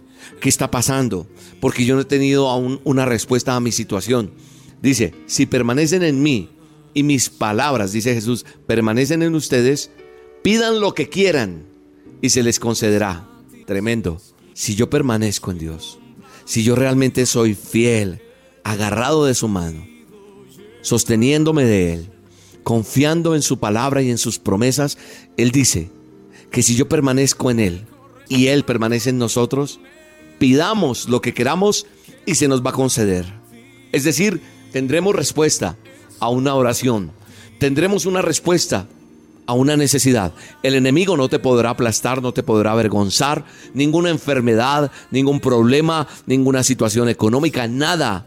El enemigo tendrá que huir porque si permanecemos a la vid, a la fuente, nada podrá cortar eso. Padre bueno y eterno, yo te doy gracias por esta dosis. Yo te doy gracias por tu palabra. Yo te doy gracias por lo que tú me enseñas a través de ella, por este manual precioso que tú has dejado para nosotros, tu palabra santa. Hoy anhelamos, Señor, permanecer en ti. Sin ti nada somos. Sin ti nos secamos. Que hoy el mundo entero entienda que te necesita en medio de tantas circunstancias difíciles. En el nombre poderoso de Jesús, te bendigo. Amén y amén.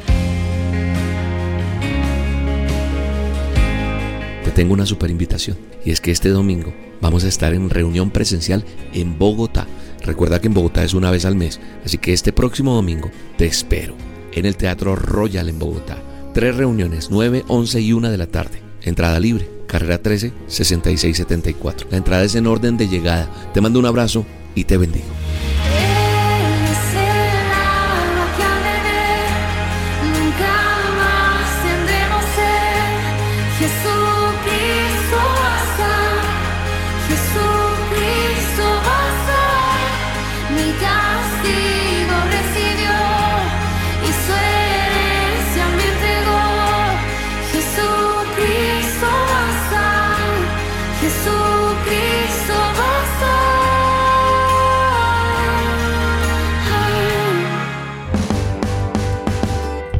De escuchar La Dosis Diaria con William Arana, una producción de Roca Estéreo. En este mes de mayo cumplimos 15 años reafirmando tus sentidos.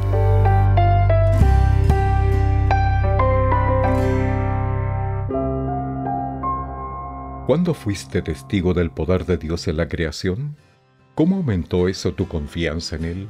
El pensamiento de hoy está escrito por Lisa Samra Lisa escribe. Lo aparentemente imposible ocurrió cuando los vientos huracanados cambiaron la corriente del caudaloso río Mississippi.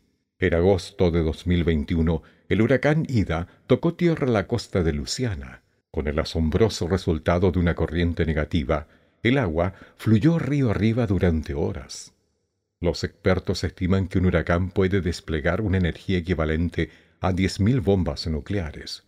Un poder tan increíble me ayuda a entender la respuesta de los israelitas a una corriente negativa mucho más poderosa registrada en Éxodo. Mientras huían tras años de esclavitud en Egipto, los israelitas llegaron a la orilla del Mar Rojo. Tenían por delante una gran masa de agua y por detrás el fuertemente armado ejército egipcio. En esa situación aparentemente imposible, hizo el Señor que el mar se retirase por recio viento oriental toda aquella noche y volvió el mar en seco. Entonces los hijos de Israel entraron por en medio del mar. Rescatado con esa demostración de poder, el pueblo temió al Señor. Responder con asombro es natural después de experimentar el inmenso poder de Dios, pero no terminó allí. Los israelitas creyeron al Señor. Nosotros también podemos asombrarnos ante el poder del Señor en la creación y confiar en Él. Oremos, Dios Creador, ayúdame a confiar más en ti. En el nombre de Jesús. Amén. El pensamiento de hoy fue traído a ustedes de parte de Ministerios Nuestro Pan Diario. Somos mujeres de esperanza. Unidas elevamos nuestras voces al Señor, orando por nuestro mundo.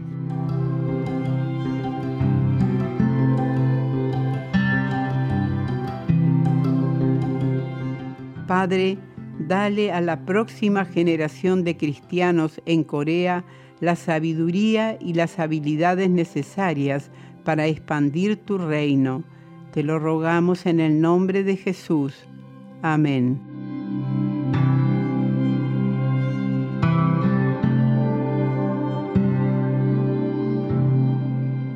Descarga el boletín de oración con todas las peticiones del mes, artículos adicionales, para sembrar esperanza en mujeresdeesperanza.org o solicítalo por WhatsApp al signo de más 598 91 610 610.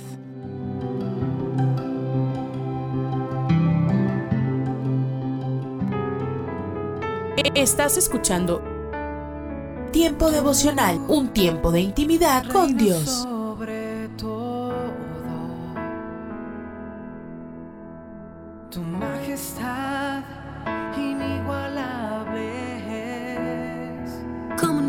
servirte Dios si tú eres eh, Escucha y comparte. Comparte. Si estuviera en el fondo del mar. Tiempo devocional. tú me salvarás.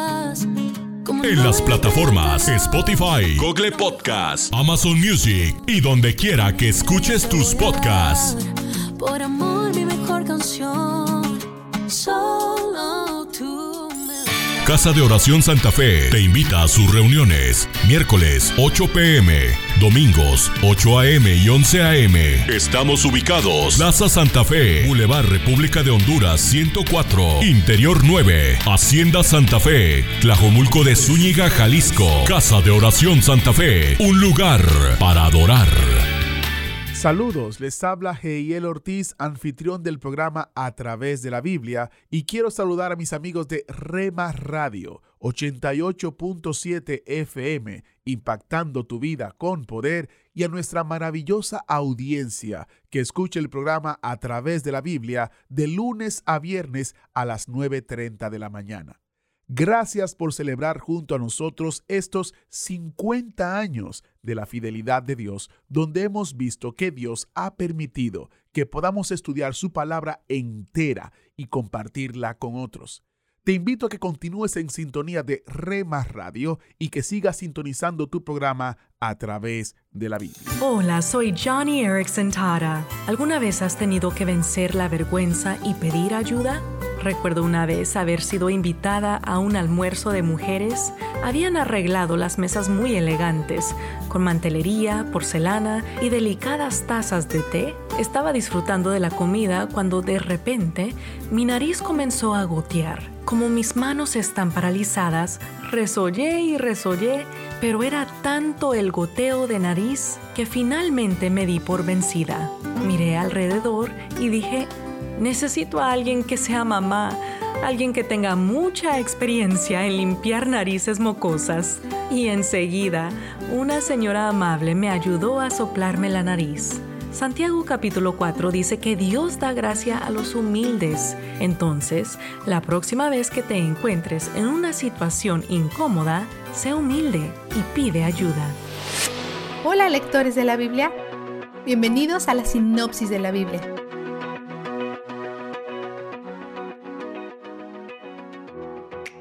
El rey Rab toma el trono de su padre y el rey Jerry regresa de Egipto porque un profeta le dijo que él sería el rey. Reúne personas para acercarse al rey Rab sobre un problema que han tenido. Salomón trató a sus trabajadores como esclavos, por lo que le pidieron al rey Rab que aligerara su carga. Los consejeros de Rab dicen que la gente tiene razón, pero él ignora sus consejos y escucha a sus amigos, que no son compasivos y no tienen sabiduría de liderazgo. Le dicen que debe aumentar la carga de trabajo y Rab lo hace. El texto dice que Dios ordenó a Rab expulsar a la solicitud de la gente como parte de su plan para cumplir su profecía a Jerry, y esto es cuando el reino está dividido. El reino dividido dura un tiempo, así que aquí hay algunos tips útiles para entenderlo todo. Diez tribus se convierten en el reino del norte conocido como Israel o el norte de Israel. Durante este tiempo de división, la palabra Israel se refiere solo a esas diez tribus del reino del norte, no a las doce tribus. Las otras dos tribus, Judá y Benjamín, se convierten en el reino del sur conocido colectivamente como Judá o Judá del sur. Rab sigue siendo el rey, pero solo sobre el sur de Judá. El norte de Israel hace de Jerry su rey. Rab no está contento con que las diez tribus se separen de él, por lo que quiere luchar contra ellas. Pero Dios dice que sería una lucha contra él, por lo que Rab lo cancela todo. Al norte, Jerry teme que su gente pueda sentir nostalgia por el templo y decida reunirse con el sur de Judá, y luego Rab lo matará. Jerry cree que la mejor manera de evitar que la gente haga esa peregrinación al sur del templo es establecer su propio lugar de culto en el norte de Israel. Instala dos altares, hace dos becerros de oro, instala sus propios templos, nombra a sus propios sacerdotes no levitas, establece sus propios días para fiestas y sacrificios y generalmente hace lo que quiere sin tener en cuenta a Dios, simplemente porque tiene miedo de perder el poder. El miedo te llevará a fines impíos. Un hombre de Dios aparece para reprenderlo, pero Jerry no lo acepta. A pesar que su mano fue marchitada y curada por el hombre, Jerry no se arrepiente. La noticia de todo esto llega a un viejo profeta que rastrea al hombre de Dios. Él le miente.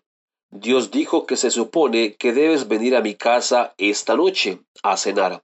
Eventualmente, el profeta le dice al hombre de Dios que cometió un terrible error al escucharlo en lugar de escuchar a Dios, y que el castigo es la muerte. ¡Wow! Como resultado, el profeta tiene razón y el hombre de Dios es asesinado por un león ese día. La moraleja de la historia es obedecer la voz de Dios, no la voz del hombre. A pesar de todo esto que ha sucedido, Jerry sigue rebelándose. Cuando su hijo se enferma, sabe que necesitan ayuda de verdad, no ganado de metal. Envía a su esposa disfrazada para ver a Ahías, el profeta que le dijo a Jerry que sería rey. Dios le dice a Ahías que ella está en camino, así que él la llama y luego le da una noticia terrible. Su hijo morirá. La promesa de Dios a Jerry dependía de la obediencia y dado que Jerry no sigue a Yahweh, Yahweh le quita el reino. Él y muchos otros sufren las consecuencias de su pecado. En el sur de Judá, Rab todavía reina, pero las cosas tampoco van bien allí. También son idólatras. La división entre los dos reinos persiste. Vistazo de Dios. La compasión de Dios aparece en el capítulo 14, versículo 13, cuando el hijo de Jerry muere. Entonces todos los israelitas harán duelo por él y lo sepultarán, porque en esa familia solo él ha complacido al Señor, Dios de Israel. Cuando Dios lleva a alguien a la muerte, es fácil pensarlo como un acto cruel y de rabia. Pero aquí vemos una historia diferente. Él toma a quien le agrada, pero solo para aclarar. Dios no necesitaba otro ángel, como a veces dicen las personas bien intencionadas, porque A. Dios no necesita nada, Él es autosuficiente. B. Las personas no se convierten en ángeles cuando mueren. C. Los ángeles son un tipo de ser completamente diferente. Y D. Los ángeles fueron creados como un ser a nivel inferior, no están hechos a la imagen de Dios como nosotros, por lo que sería como que nos degradaran si nos convirtiéramos en ángeles cuando morimos. Dios toma al niño porque se deleita en él. Eso es todo. Solo deleite.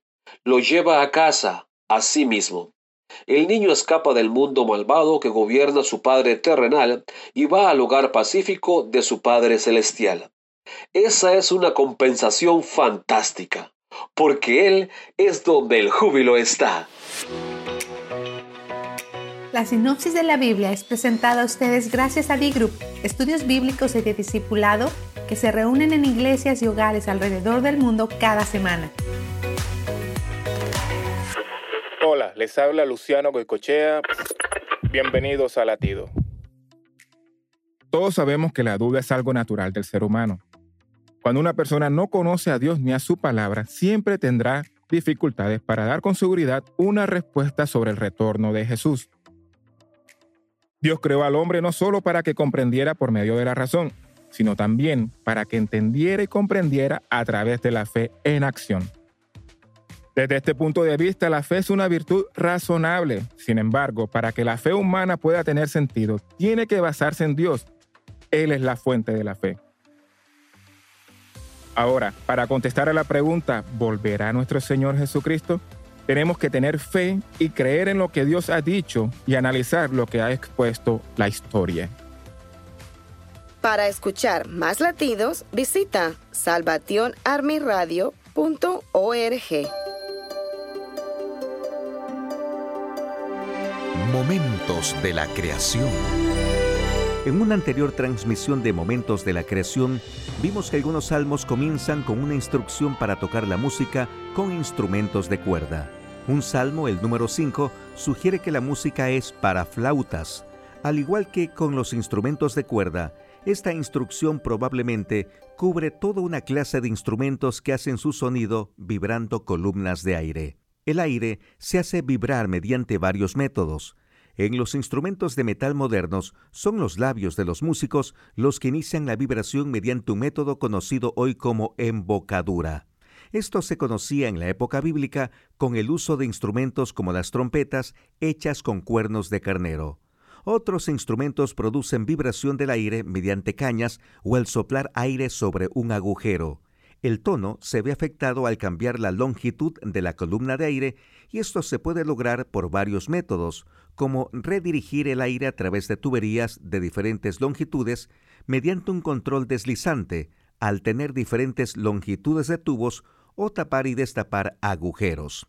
Aunque solo un salmo tiene esta instrucción, hay muchos otros lugares en la Biblia donde se mencionan los instrumentos de viento. Tales pasajes incluyen donde Samuel se encuentra con los profetas adorando en la montaña del Señor, o en el funeral de la niña que Jesús resucitó. Parece que Dios ha ordenado muchos usos para la música en nuestras vidas, para traer alegría, baile o tristeza.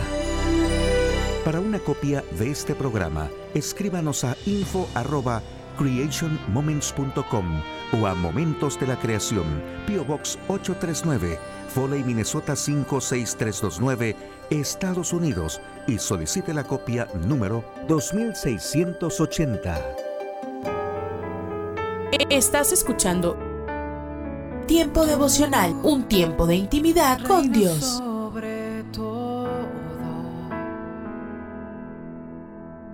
tu majestad inigualable es.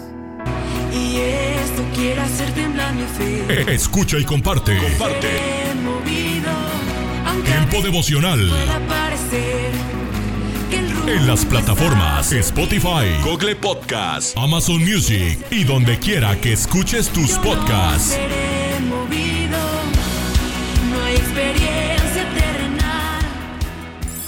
Casa de Oración Santa Fe te invita a sus reuniones. Miércoles 8 pm, domingos 8 am y 11 am. Estamos ubicados. Plaza Santa Fe, Boulevard República de Honduras 104, Interior 9, Hacienda Santa Fe, Tlajomulco de Zúñiga, Jalisco. Casa de Oración Santa Fe, un lugar para adorar. Saludos, les habla Geiel Ortiz, anfitrión del programa A través de la Biblia, y quiero saludar a mis amigos de Rema Radio 88.7 FM, impactando tu vida con poder, y a nuestra maravillosa audiencia que escucha el programa A través de la Biblia de lunes a viernes a las 9.30 de la mañana. Gracias por celebrar junto a nosotros estos 50 años de la fidelidad de Dios, donde hemos visto que Dios ha permitido que podamos estudiar su palabra entera y compartirla con otros. Te invito a que continúes en sintonía de Rema Radio y que sigas sintonizando tu programa a través de la.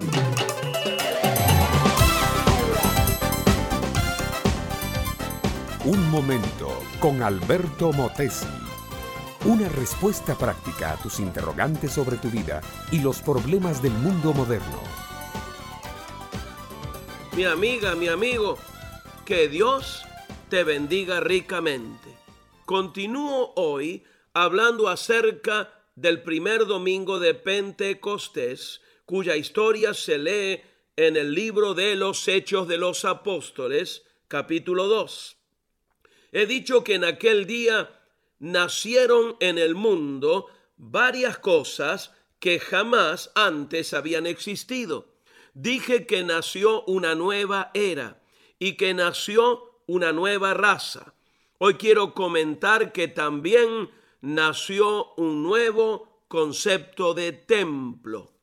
No, no me refiero a un nuevo estilo arquitectónico o un nuevo modelo de altar o una nueva forma de imágenes. Nada de eso tiene que ver con Dios. En aquel tiempo, lo mismo que ahora, la tierra estaba sembrada de templos, capillas, santuarios y demás edificios dedicados al culto religioso. Los griegos poseían soberbios templos hechos de mármol, maravilla del mundo antiguo como por ejemplo el templo de Diana en Éfeso. Los romanos tenían sus propios templos. Roma estaba repleta de templos representando las religiones de todo el mundo.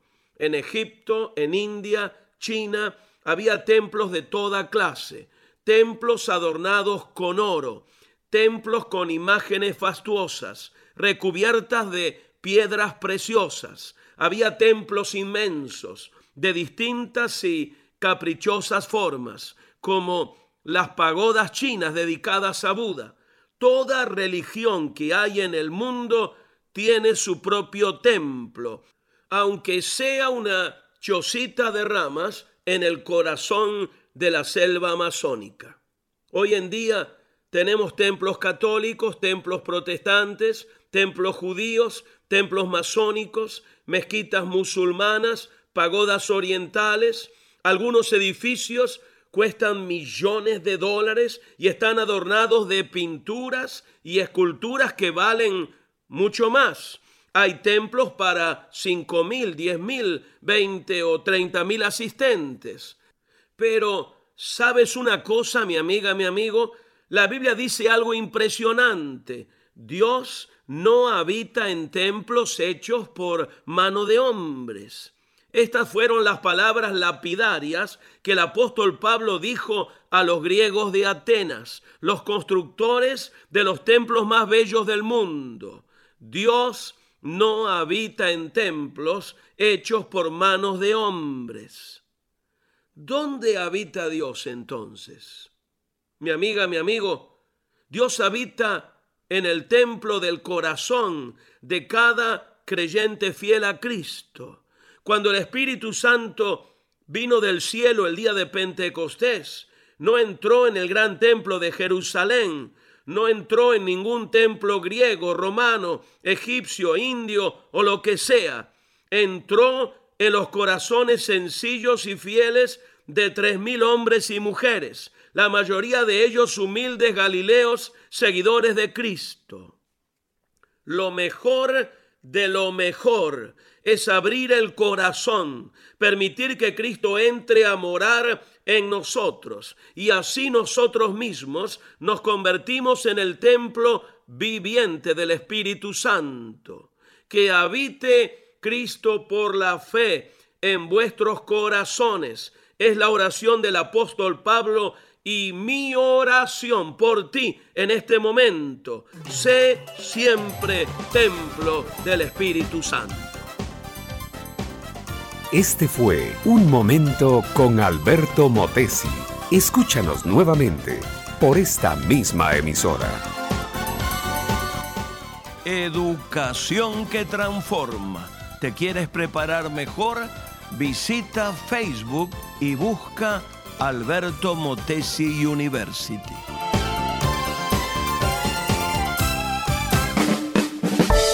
Vivimos en una época en la que los valores como personas, como ciudadanos y como familia se han olvidado. Como hijos, hermanos y padres, todos podemos dar motivación a fin de hacer de la nuestra una mejor sociedad. Motivación con Dairo Rubio Gamboa.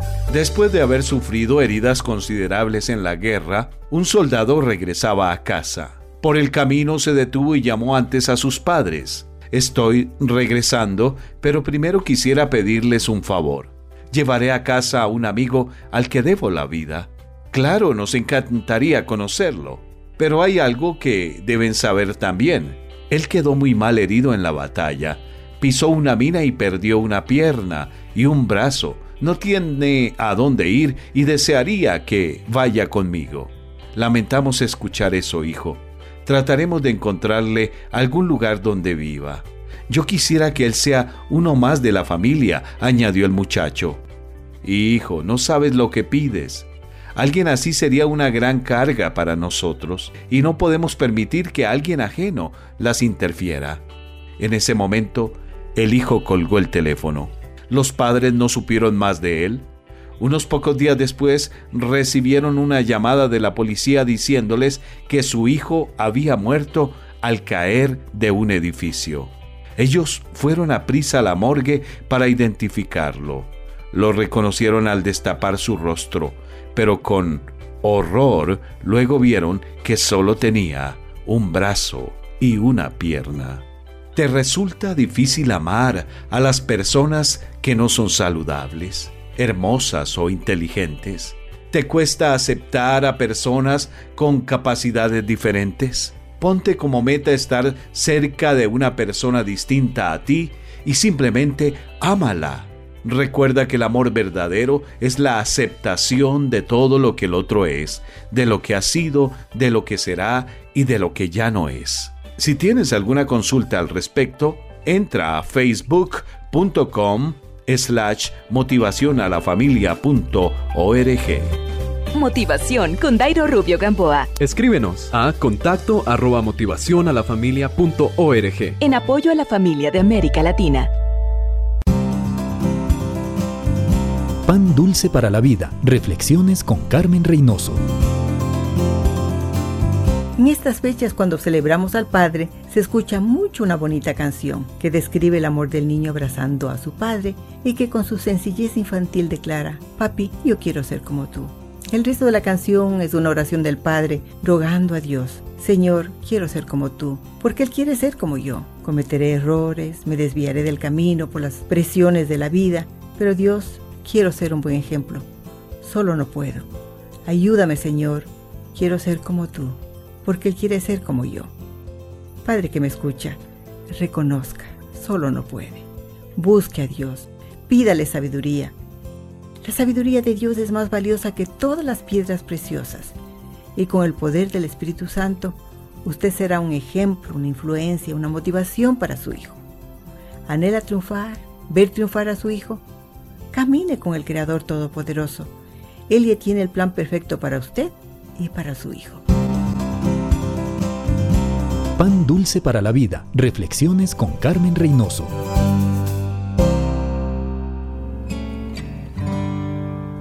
Nuestro, nuestro tiempo devocional está basado en el autor Christopher Shaw, Encuentros Diarios con el Dios de la Palabra.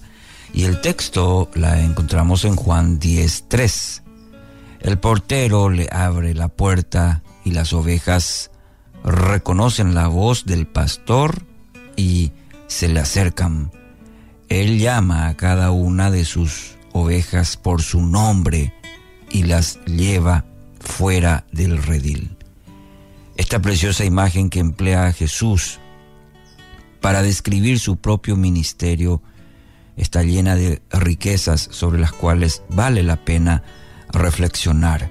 En primer lugar, eh, señalar que en los tiempos bíblicos el oficio de pastor eh, no tenía esas connotaciones eh, románticas, exaltadas que posee en el lenguaje evangélico, es decir, como quizás lo conocemos hoy en día, porque el pastor se dedicaba al más humilde de los oficios.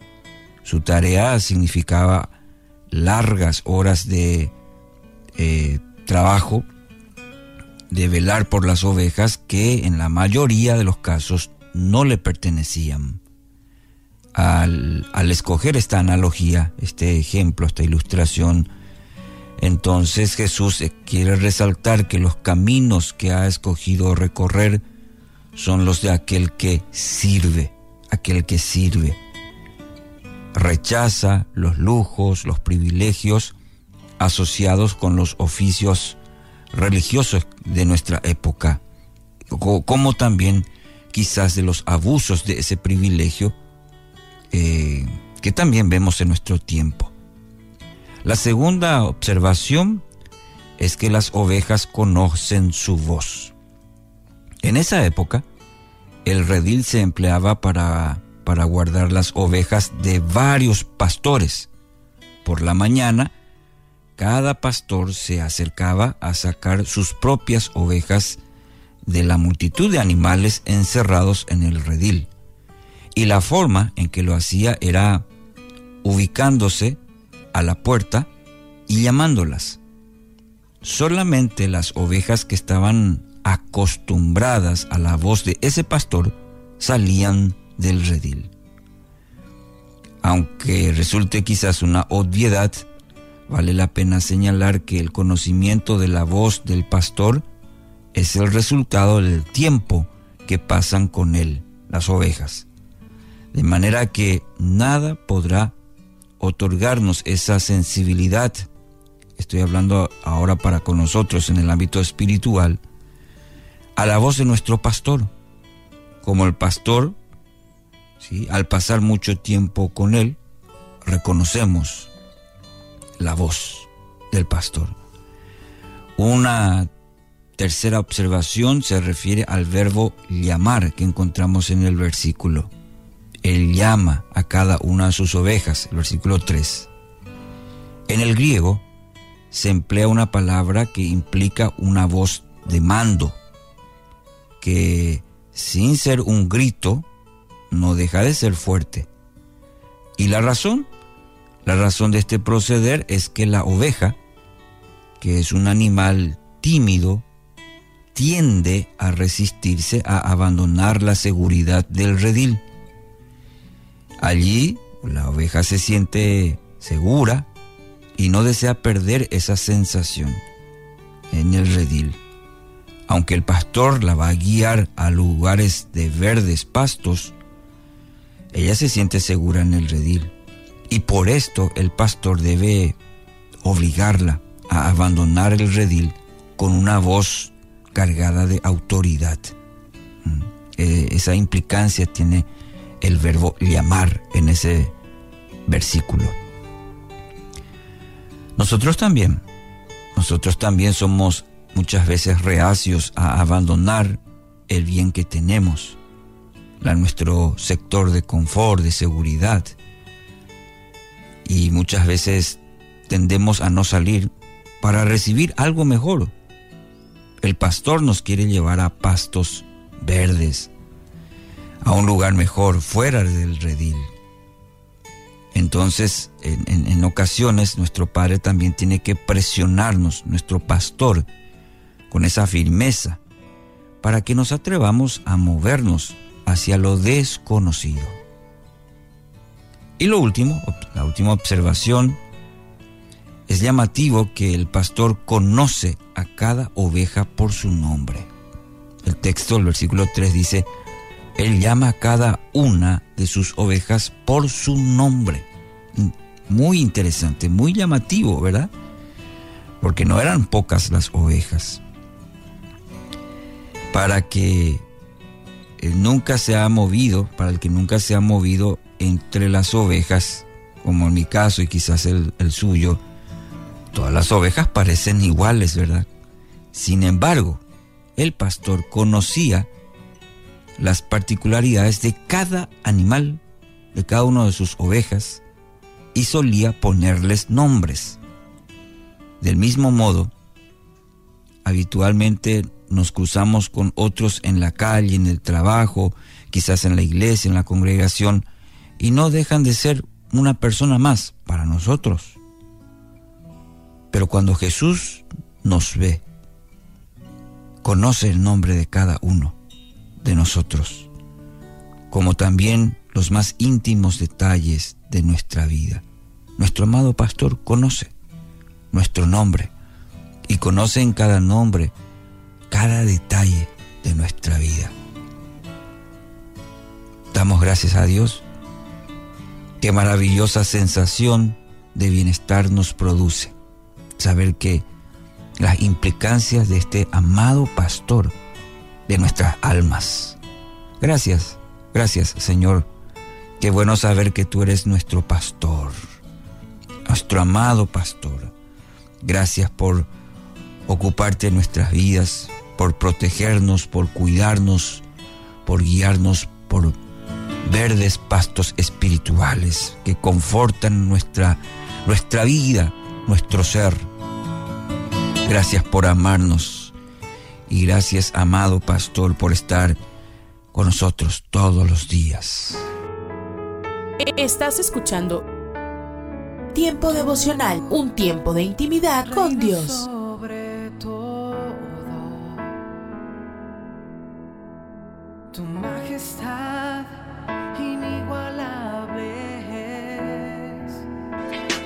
Presencia que cambió mi corazón. Escucha y comparte. Comparte. El dolor, no te imaginas cuánto. Tiempo devocional. A mi friend Espíritu Santo. En las plataformas Spotify, Google Podcast, Amazon Music y donde quiera que escuches tus podcasts.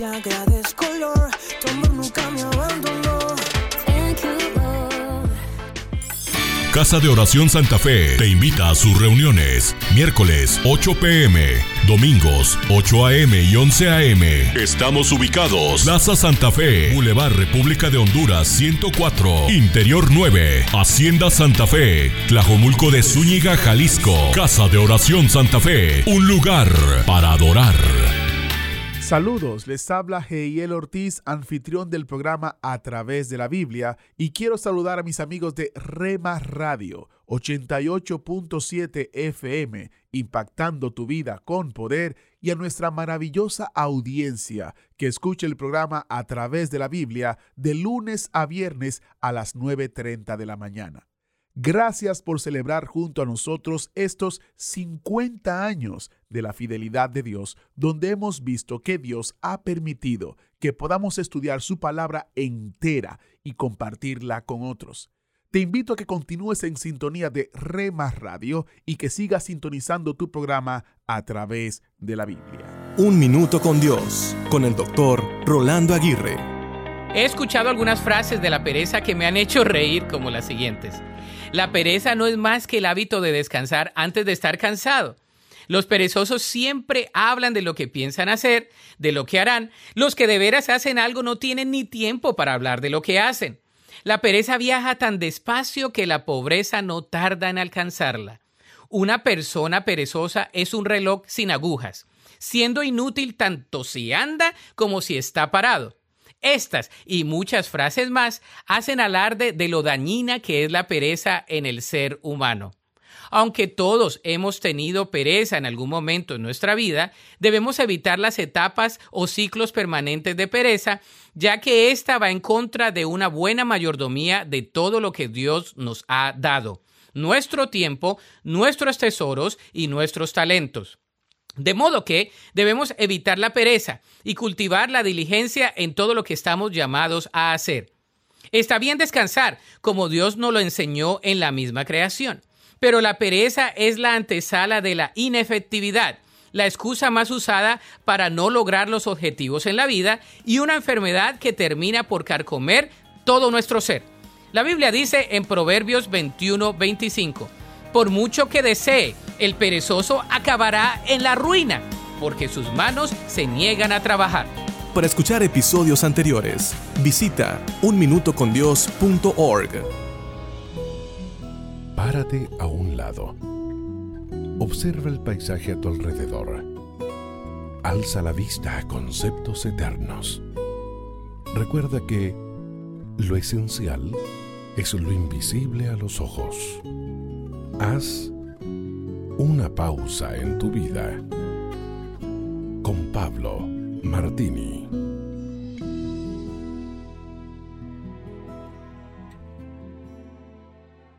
Estaban bellamente acomodadas en una bandeja sobre la mesa. Eran exactamente iguales a las reales, pero eran de plástico, frutos artificiales. Entre las verdaderas lucían hermosas en apariencia, peras, manzanas, limones, pero eran artificiales. Lograban confundir hasta que se las llevaba a la boca y entonces ahí reconocías el error en apariencia perfectos, pero por dentro nada. Jesús habló mucho del hecho de dar fruto, pero fruto genuino, producto de permanecer unidos a Él como una rama fructífera al tronco madre. Fue el tema central durante su discurso de despedida camino al huerto la noche que fue arrestado, según narra el evangelista San Juan antes de exhortarles a que lleven vidas fructíferas permaneciendo en Él, en el capítulo 15, dedicó un extenso discurso en el capítulo 14 para hablarle de la pronta morada del Espíritu Santo en ellos.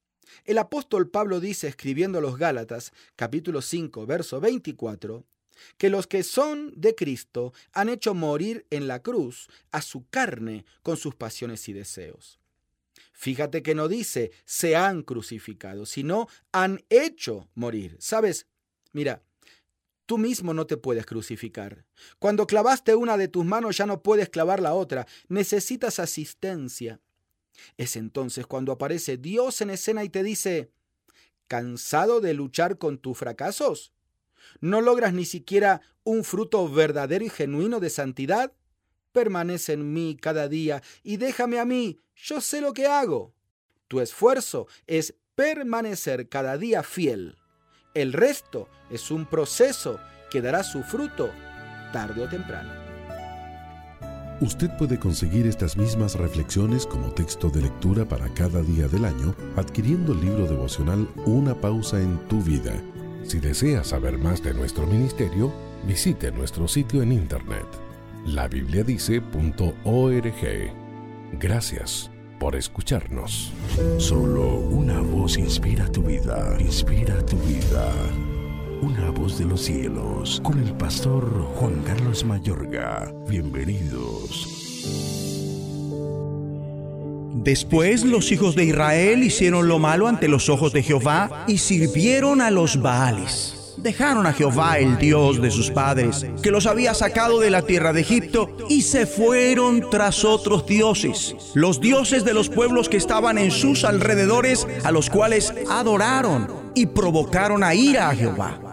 Y dejaron a Jehová y adoraron a Baal y a Astarot. Jueces 2, 11 al 13. La idolatría seduce. Justo antes de que la nueva generación entrase en la tierra prometida bajo el gobierno de Josué, Moisés les dio una palabra extensa de despedida. Y una porción fundamental de dicha palabra habló sobre no hacerse ninguna imagen de Jehová ni de ningún otro tipo. Menos aún podían contraer nupcias mixtas con las naciones del país. Las porciones de Deuteronomio 4, 15 al 20 y 7, 1 al 6 son muestras perfectas de las apasionadas advertencias de Moisés. Y no emparentarás con ellas, las naciones. No darás tu hija a su hijo, ni tomarás a su hija para tu hijo porque desviará a tu hijo de en pos de mí y servirán a dioses ajenos. Y el furor de Jehová se encenderá sobre vosotros y te destruirá pronto. Mas así habéis de hacer con ellos. Sus altares destruiréis y quebraréis sus estatuas y destruiréis sus imágenes de acera y quemaréis sus esculturas en el fuego. Deuteronomio 7, 3 al 5. Moisés Ratificó también que cualquier persona que pretendiera seducir la fe de un judío para guiarle a la idolatría o a las mezclas o uniones idolátricas debía ser ejecutada. Y cualquier judío que adorase a algún otro Dios diferente de Jehová o le sirviese igualmente debía ser muerto. Desgraciadamente los judíos no obedecieron a las exhortaciones de Moisés respecto a destruir a la gente del todo, sino que se ubicaron entre ellos. Siguieron adorando a los dioses extranjeros que habían traído de Egipto y fueron igualmente seducidos por los de los cananeos una vez que se hubieron establecido en el país. La permanente rebelión de Israel contra Dios y su transigencia con la idolatría y las mezclas y la unión idolátrica no hace sino agravar en el resto de la etapa histórica y en la profética. Samuel tuvo que luchar contra ella durante toda su vida. Una muestra está en el primer libro de Samuel 7, 3 al 4, donde habló Samuel a toda la casa de Israel diciendo, si de todo vuestro corazón os volvéis a Jehová, Quitad los dioses ajenos y Astarot entre vosotros y preparad vuestro corazón a Jehová y solo a él servid y os librará de la mano de los filisteos. Entonces los hijos de Israel quitaron a los Baales y a y sirvieron solo a Jehová. La tensión entre la idolatría y el espíritu esencial del gobierno de Dios en Israel se manifiesta en la protesta profética temprana de Samuel cuando dice, porque como pecado de adivinación es la rebelión y como ídolos e idolatría la obstinación. En esta declaración, Samuel ubica la desobediencia a Dios y la idolatría en la misma clase. Entonces la idolatría es rebelión ya que constituye una violación de los mandamientos de Dios.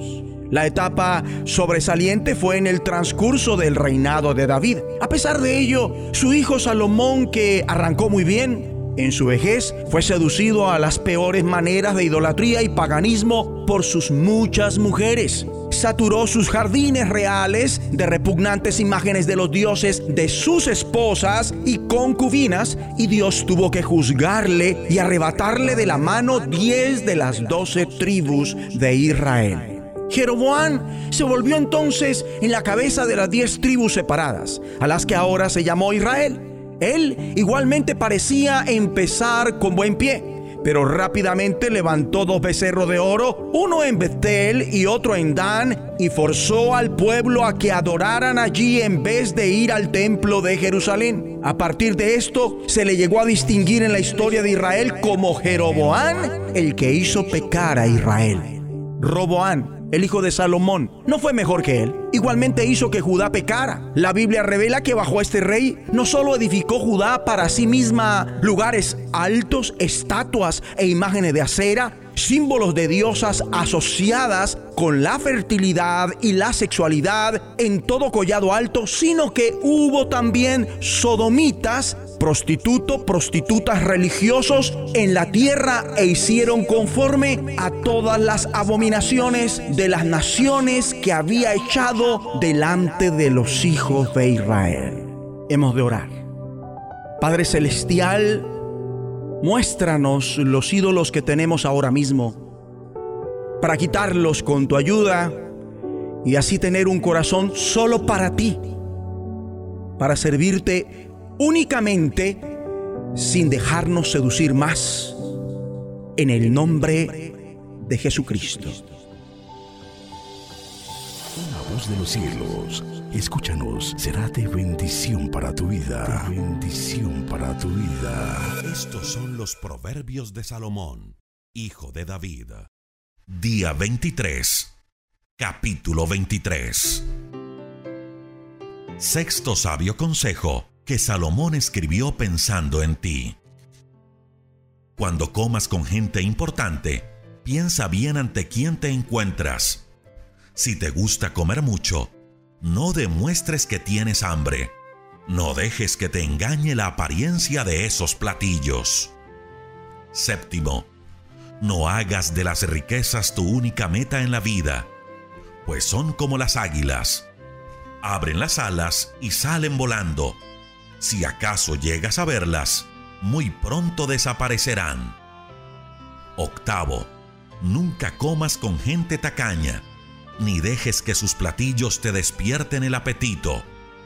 Esa gente te invita a comer, pero su invitación no es sincera esa gente es tan tacaña que se fija en cuánto comes. Al fin de cuentas vomitarás todo lo que hayas comido y todos tus halagos no habrán servido de nada. Noveno. No des buenos consejos a los tontos porque se burlarán de ti. Décimo. Mantén el tamaño de tu propiedad tal como la recibiste de tus padres y no invadas el terreno de los huérfanos. Dios es su pariente más cercano y los defenderá de ti. Décimo primero, recibe la enseñanza con agrado y presta atención a los buenos consejos. Décimo segundo, a los niños hay que corregirlos.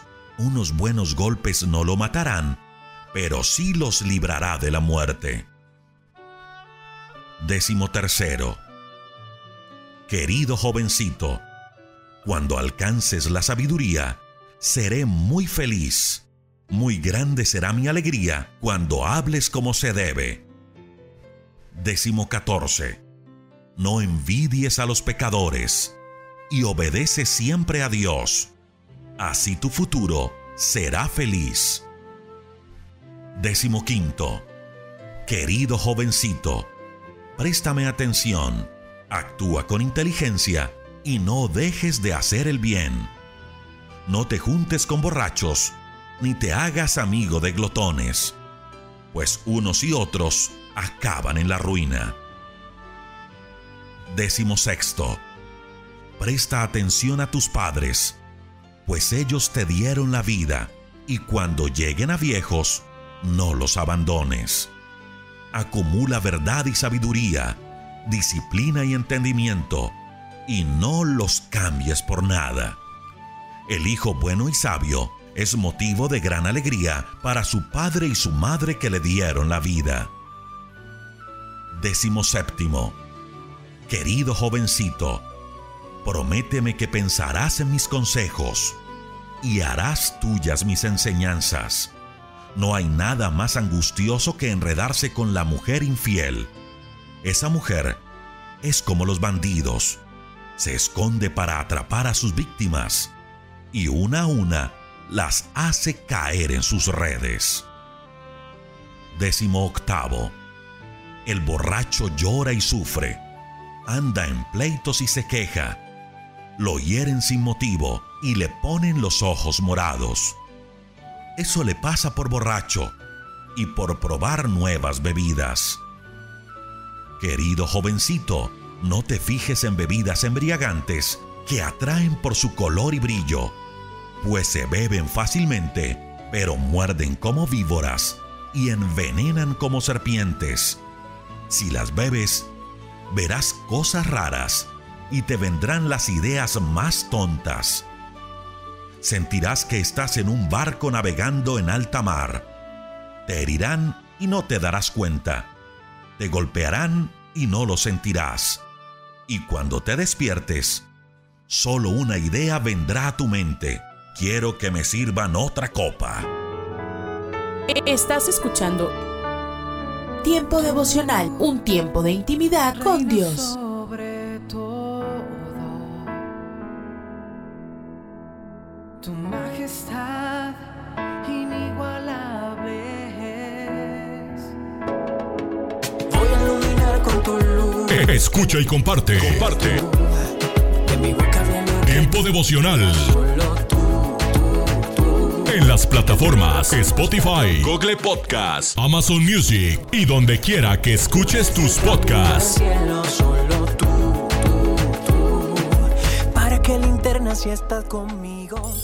Casa de Oración Santa Fe te invita a sus reuniones. Miércoles 8 pm, domingos 8 am y 11 am.